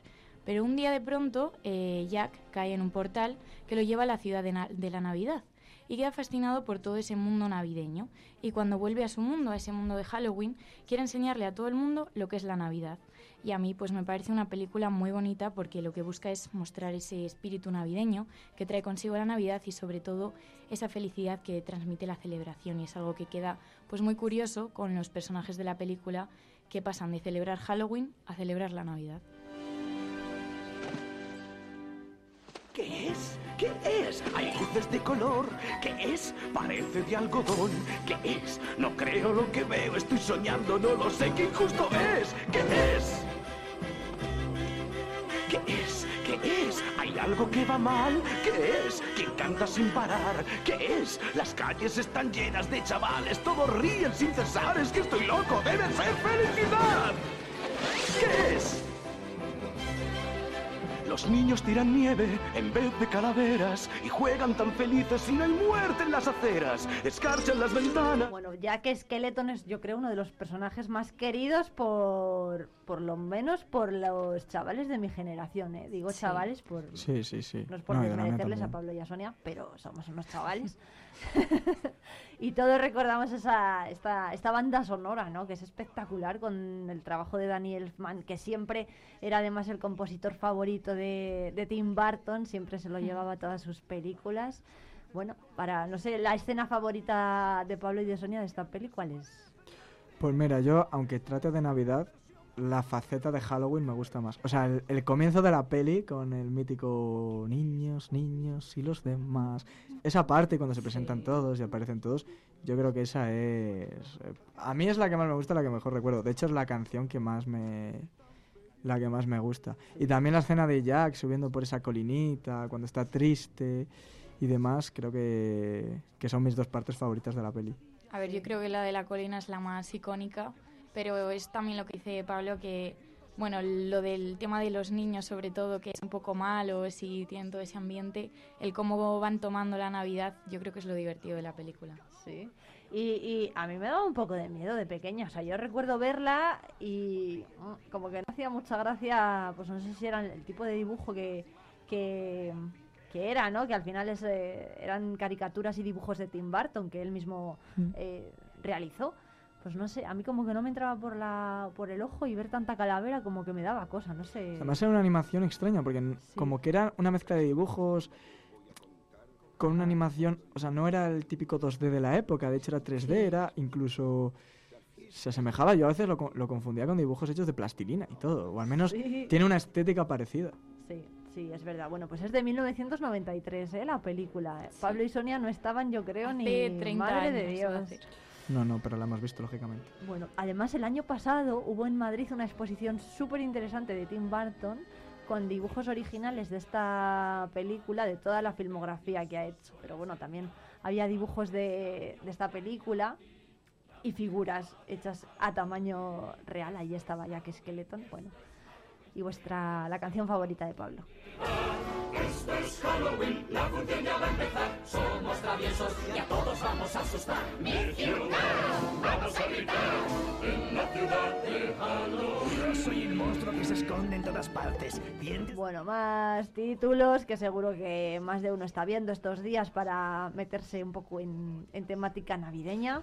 Sí, pues no nos vamos a olvidar, hablando de las navidades, del lado más eh, cascarrabias, ¿no? De las navidades, y lo tenemos ahí con el Grinch, ¿no? Se han hecho muchas películas sobre este monstruito verde, pero yo creo que hay que destacar la, la original, la obra de Ron Howard, que, bueno, que encarna un espectacular Jim Carrey en lo que yo creo que es uno de los papeles más emblemáticos de su carrera y que está disponible para poder disfrutar esta obra del año 2000 en, en la plataforma de, de Netflix. Todas las navidades, el pueblo mágico de Villaquien se prepara para su época favorita del año. Todos excepto el Grinch. Y este año tiene un plan, ya sé, El Grinch, el personaje favorito de Pablo Torres. No, no es mi personaje favorito, Bueno. ni de lejos. ¿No? Pero creo que es un icono de, de la Navidad, ¿no? Este peculiar monstruito que repulsa la Navidad y odia a los villancicos y que en este caso, para vengarse de, todo ese odio que siente hasta hacia esta época tan bonita del año, pues decidirá sabotearla robando los regalos de Santa Claus. Eh, no sé si Pablo y Sonia conocen a alguien que se le que se parezca un poco al Grinch. O- o- ¿Cómo o que no. alguien? Pues alguien a quien no le guste la Navidad, Ah, ¿no? bueno, que no le sí. guste Sí, hay lo mucha de gente así, hay mucha gente así. juntarse. Sí, ¿no? Hay Cada vez gente- más, yo creo. Ahora, también te digo, hasta el punto de robar los regalos de Navidad, no, yo creo que hasta ahí no, no llego. No, no, desde luego que no, no. Eso está feo. Sí, está feo, feo. para los niños. ¿Qué dirían los niños, por favor? Si, si se llevasen los regalos de, de- de Navidad. Bueno, pues hay muchísimas curiosidades y se ha escrito mucho ¿eh? sobre el Grinch, que tiene hasta edad, tiene 57 años. No, perdón, 53, 53 años. No sé si le echabais más o menos. Bueno, yo la verdad que no, le- no es una cosa que me ha planteado. Ujú. No, no, no. es una cosa. ¿Y sabíais que no era verde al principio? Ah, ¿no? ¿Y de qué color Eso lo desconocía. Pues que se di- resulta que se dibujó, era un dibujo para, para, para un libro y se dibujó en blanco y negro y en tonos de rojo y rosa. Pero se puso verde cuando el libro se convirtió en dibujos animados en 1966. Y el director Chuck Jones se inspiró para devolverlo a este color, al verde, gracias a unos feos eh, coches de alquiler que había conducido él mismo. O sea, fijaos qué historia más extraña. Bueno, ¿En qué momento a partir de un coche dices, ah, sí, sí, voy a hacer al Grinch? Es un poco como Hulk, el superhéroe, que en un Sí. principio era gris, me parece que era gris, y se imprimió mal y salió verde y le dejaron así. Bueno, pues Pues Gris no le quedaba mal, ¿eh? Hombre, yo creo que verde al Grinch le queda bien, ¿no? Sí, Porque si no, Sí, ¿de qué sí, sí, Tiene un poco de vida Sí. navideño. Sí. Sí, además Rojo- compagina un poco con la estética. Bueno, el Grinch, el personaje entrañable. Yo creo que por aquí, por, el, por el edificio, de hecho, tenemos a más de un Grinch rondando, pero bueno, no vamos a desvelar quiénes son para que la gente no, no se asuste. Más, más títulos, porque tenemos otros dos, ¿no? Pues yo voy a hablaros de Los Gremlins, que bueno, es una película que tiene muchísimo tiempo, va a hacer 40 años, nada más y nada menos, pero eh, yo creo que es una película que hay que ver, sobre todo para los niños, para las familias, para esta época. Es una película que está disponible en HBO y que es un clásico. Está dirigida por Joe Dante y fue escrita por Chris Columbus. Es algo así que mezcla un poco de, no diría tanto terror, pero sí acción con comedia. Para los que no la hayan visto, os contaré un poco cómo empieza esta historia. Empieza en Keystone Falls, que es una pequeña ciudad de Estados Unidos que se vio muy afectada por la pérdida de los empleos en los años 60 y 80 y que dejó a muchas personas sin trabajo. Eh, uno de ellos es Ram Pelzer, un hombre que va a Chinatown, en Nueva York, para buscarle un regalo de Navidad a su hijo. Rand se había convertido en un inventor, entonces va a una tienda para vender sus inventos y eh, de repente ve en, el tien- en la tienda, en el fondo de la tienda, eh, algo. Entonces eh, se interesa por lo que había visto, pero el anciano de la tienda se niega a vendérselo, porque decía que iba a llevar una gran responsabilidad. Pero al final eh, su, su nieto acaba vendiéndole esta criatura, este gremlin, a Rand sin su consentimiento. Y le advierte que no le debe de dar el sol, no le debe de dar agua y nunca deben alimentarlo después de medianoche. Unas normas que al final no cumplen y que tienen graves consecuencias.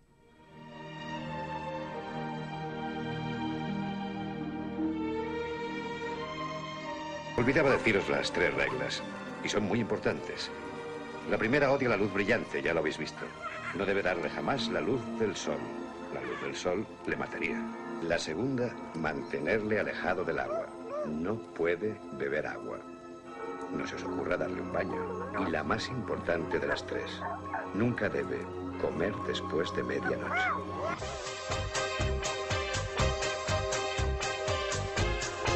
Efectivamente, ahí escuchábamos, ¿eh? Las tres reglas no pueden comer después de medianoche porque si no, pues tienen fiesta. Pasan cositas, sí. Eso es, pasan cositas. Pasa lo que pasa. Bueno, en fin, no sé si son, eh, Sonia y Pablo es una película muy muy vieja, porque porque estos títulos que de esta semana? Que son los imprescindibles de Sí, ¿no? Navidad. A son mí sí que eran las películas que me gustaban de pequeño. ¿Sí? Sí. Bueno. Yo más que la 1 de los Gremlins me, me encantaba la 2. La 2 era... Sí. La 2 me parecía un peliculón. Ah, yo la 2 no la he visto. Ah, pues la 2 Pero me parece bastante ¿Sí? mejor que la 1 además. Sí, ¿Sí? sí, sí, sí. Bueno, que, en fin, para gustos los colores, seguro que los oyentes, eh, pues eh, las han visto, ¿no? Porque son películas, pues, pues que nunca faltan en, en la sobremesa o en las tardes de Navidad o las noches. Hay otra que nos falta, que es Pablo Klaus. Klaus de 2019 está disponible en Netflix y, como no vamos a hablar en una época como esta, de Papá Noel. Pero en este caso es una historia animada contada desde una perspectiva diferente, donde la amistad de un cartero y un carpintero, este último es Papá Noel, va a traer y devolver la, la alegría y la magia al pueblo de Smirensburg. Que si usted regala sus juguetes viejos, yo los repartiré gratis. Esta noche yo iré contigo. No hace falta que venga conmigo, de verdad. Genial, esta noche.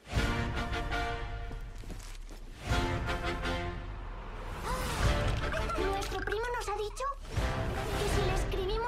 carta al señor Klaus, nos hará un juguete. Querido señor Klaus, querido señor Klaus. ¿Nos vamos?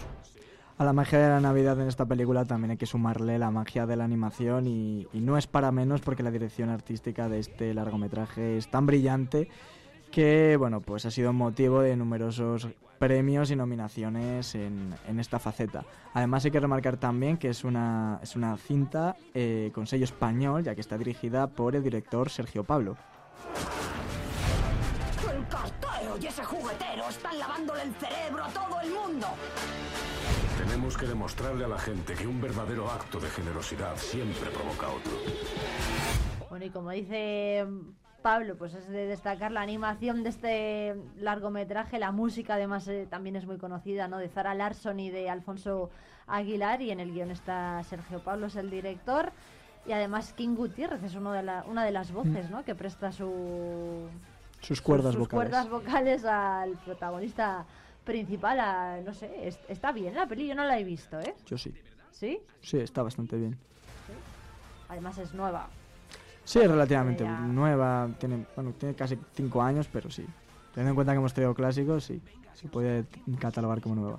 ¿Todavía se puede ver? Sí, sí, claro, está disponible en ¿no? Netflix. Sigue disponible en Netflix. Bueno, pues chicos, muchísimas gracias por traernos estos títulos navideños. Estas son las recomendaciones de Sonia y Pablo por Navidad. Sed buenos. Lo seremos. intentaremos. Bueno, nos vemos muy pronto, chicos. Muchas gracias, como siempre, por venir a traernos todas estas eh, recomendaciones y además tertulias, eh, que también hemos hecho sobre seri- series largas, películas. Hemos hecho de sagas, todo aquí, hemos hecho de todo. Bueno, pues el año que viene más, más y mejor. Feliz Navidad y feliz Año Nuevo si no nos vemos. Si no nos vemos, feliz igualmente. Navidad. Muchas gracias. Adiós. Gracias, Di.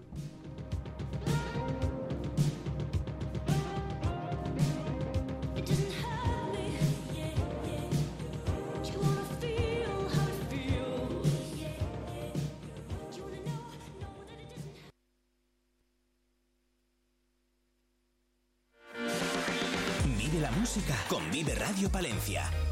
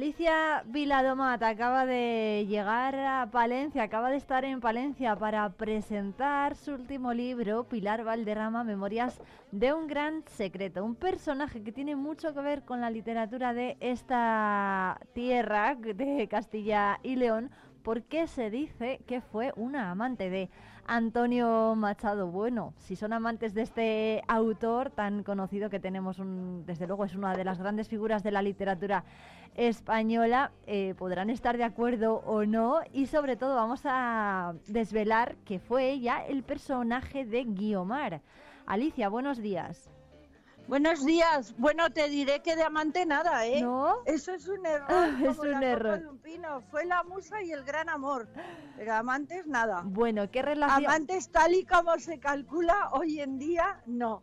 Pero bueno, que fue su gran amor, por supuestísimo que sí. Bueno. Pero yo ahora la voy eh, poniendo ella en su lugar como personaje importantísimo, independientemente del gran poeta.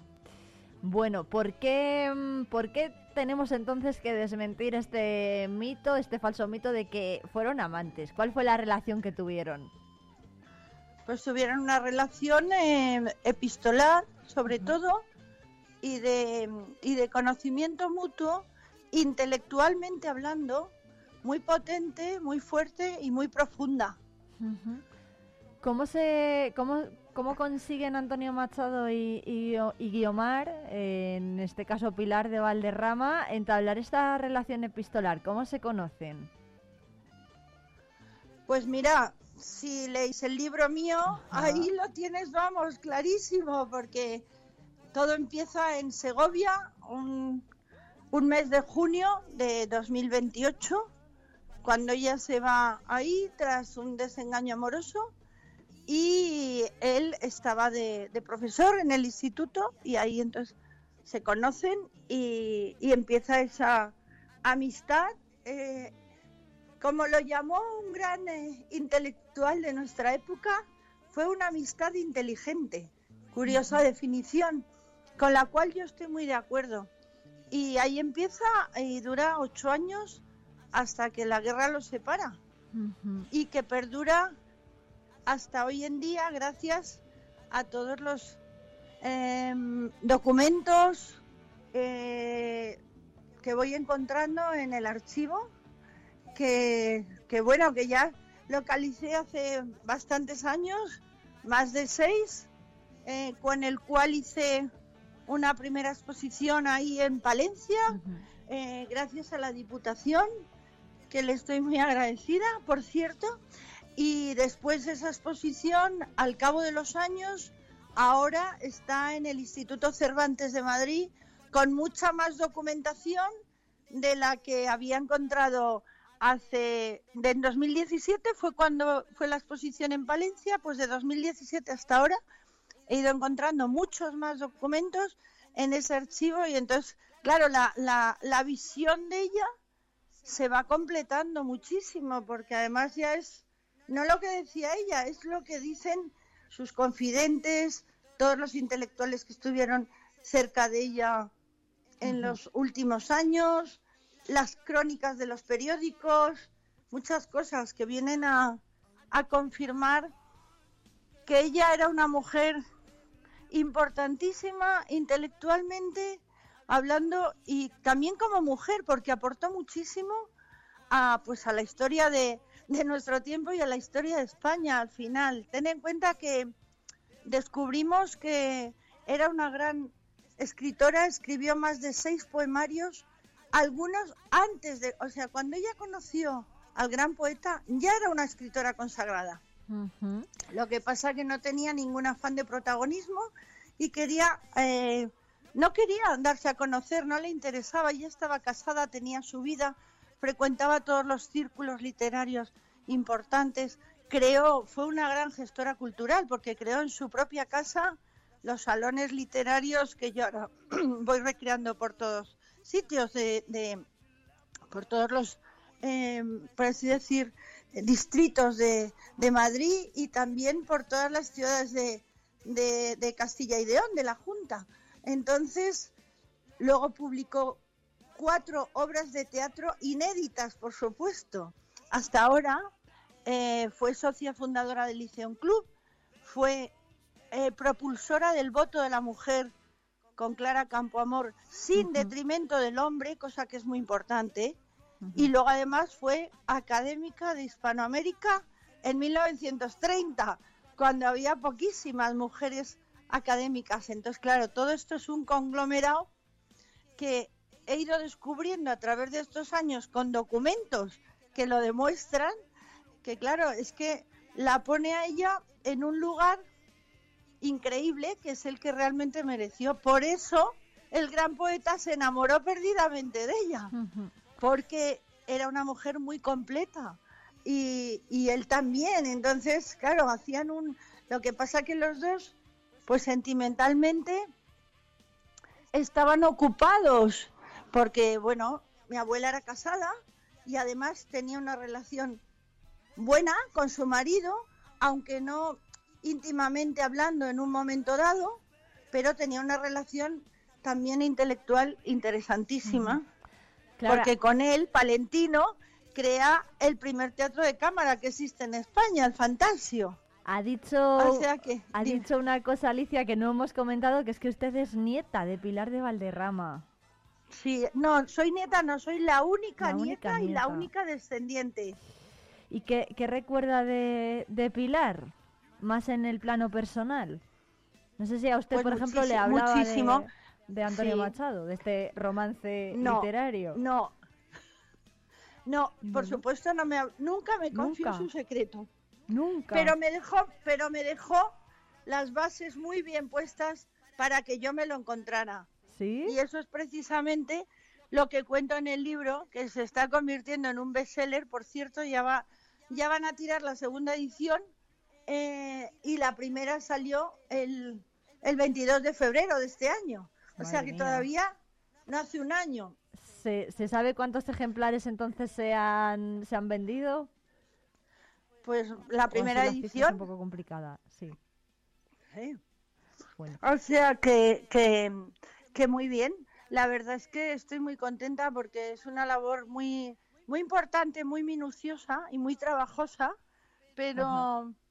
la respuesta del, del público está siendo absolutamente maravillosa y, y majestuosa y entonces pues así merece la pena seguir trabajando, ¿sabes? Porque eh, ella fue una mujer muy importante, muy discreta. Yo la recuerdo, ¿cómo no la voy a recordar? Si viví con ella hasta los 22 años y en la misma casa. ¿Y cómo- Claro que la recuerdo, estaba continuamente con ella.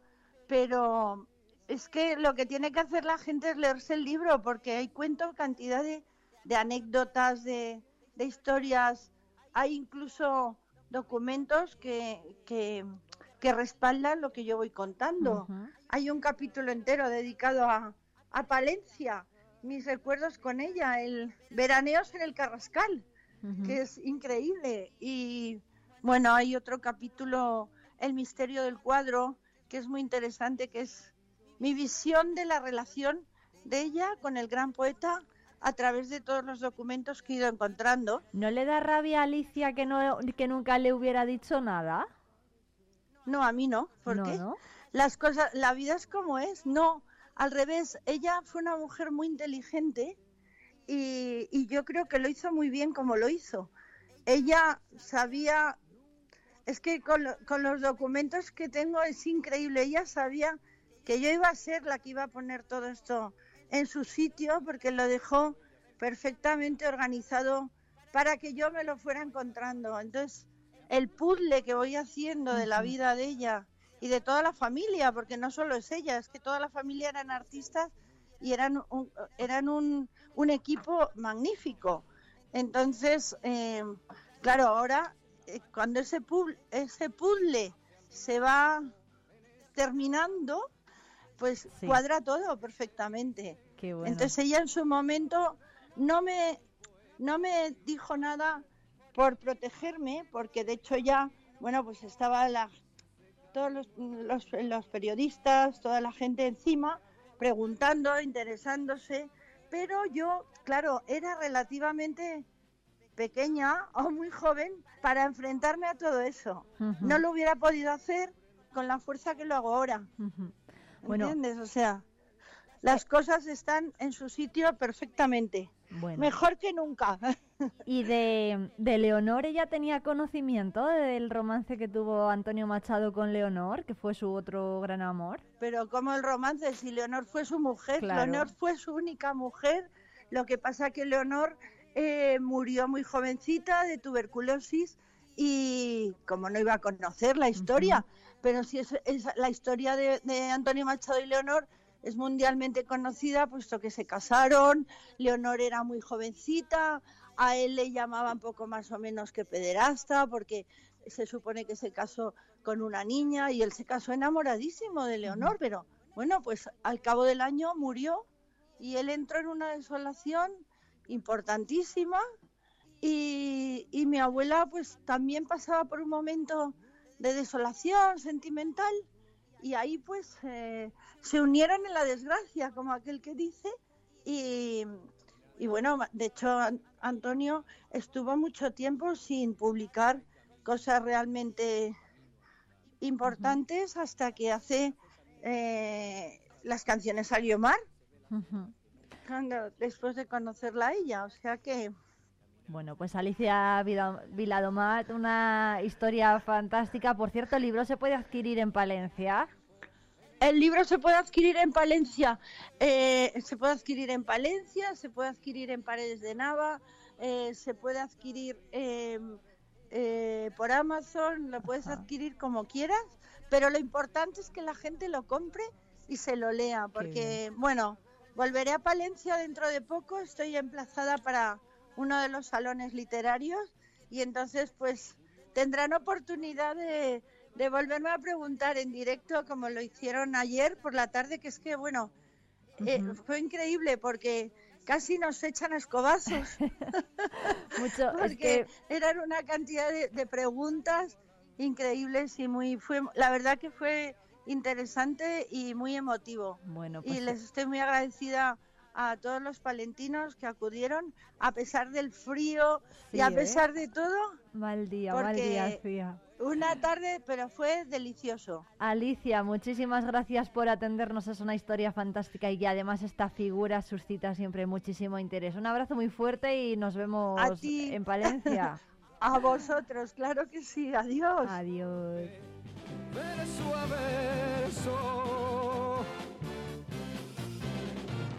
El poeta lejos del hogar, me cubre el polvo de un país vecino.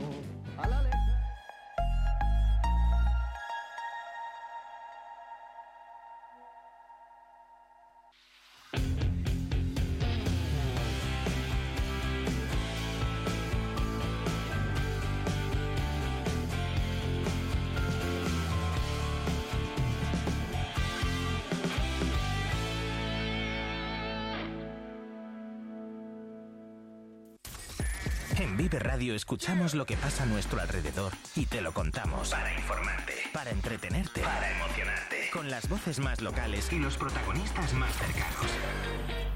Vive tu ciudad, tu provincia. Vive su cultura, su música, su actualidad, su deporte, sus gentes. Vive lo tuyo. Vive tu radio.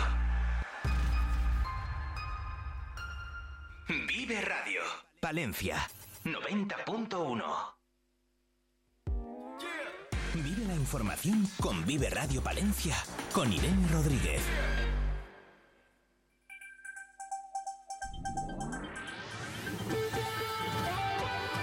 Noticias.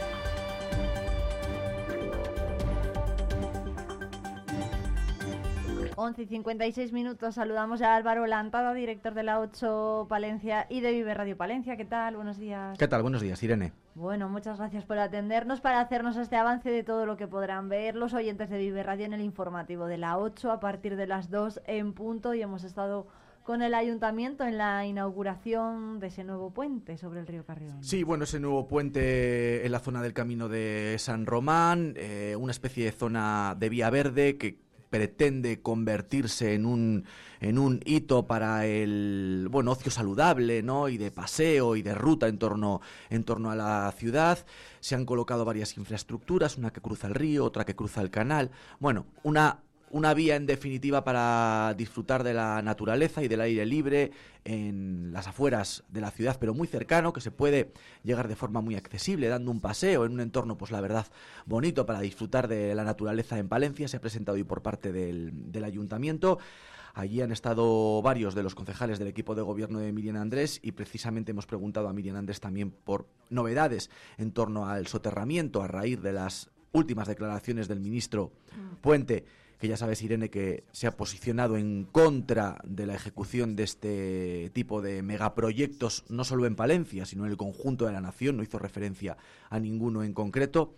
Bueno, Miriam Andrés sigue apostando por esta infraestructura, espera que el asunto se desbloquee con Adif con respecto a esa posible incompatibilidad del soterramiento con la, con la alta velocidad. Y también sobre esta cuestión hemos preguntado a Víctor Torres, el portavoz de la oposición del Grupo Popular, que pide a Miriam Andrés que sea igual de, de, beligerante con respecto a este asunto si en estos momentos estuviera gobernando en el, en el gobierno de la nación el, el Partido Popular. Dice a Miriam Andrés que pese a que Óscar Puente sea de su partido y esté en el gobierno, que pelee y luche por algo que consideran imprescindible para la ciudad de Palencia, que es el soterramiento de las vías. Víctor Torres, que ha hecho este comentario ya, y se ha pronunciado sobre el soterramiento en, durante el transcurso de una rueda de prensa en la que han presentado una moción en la que piden el desdoblamiento de una de las vías más importantes del eh, polígono de, industrial de la ciudad, la Avenida Comunidad Europea, que transcurre prácticamente en paralelo al vial por el interior del,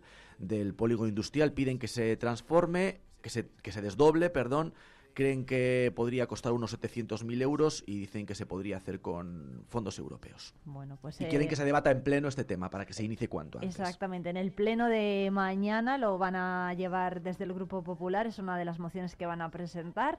Eh, más titulares porque hemos estado también muy pendientes esta mañana de un accidente que se ha producido a las 5 de la mañana en Aguilar de Campo se ha cortado el tráfico durante varios, eh, durante un largo periodo de tiempo, Sí. pero se ha restablecido finalmente en sentido Palencia. Ha habido varios accidentes, Irene, y dos de ellos Sí. han tenido que ver con la presencia de placas de hielo Sí, sobre la exacto. calzada. Uno, en la A231, en la autovía del Camino de Santiago, un camión articulado ha volcado. Afortunadamente, ninguno de ellos con consecuencias graves. Ha volcado en el Camino de Santiago. Bueno, las complicaciones que genera un accidente de este tipo. Más grave ha sido el que ha ocurrido a las 5 de la mañana en el túnel, del- en el túnel de Nogales, en la A67. a- Un choque múltiple. Se han visto involucrados 12 o 13 vehículos, también por la presencia de unas grandes placas de hielo sobre la calzada. Sí que ha estado la carretera cortada durante aproximadamente 5 horas, pero no hay que lamentar, afortunadamente, eh, daños de gravedad. Bueno, pues estos asuntos a partir de las 2 en punto en la 8 Palencia y sigue la información en diariopalentino.es. Vive la actualidad, vive al día, vive radio. Son las 12 de la mañana.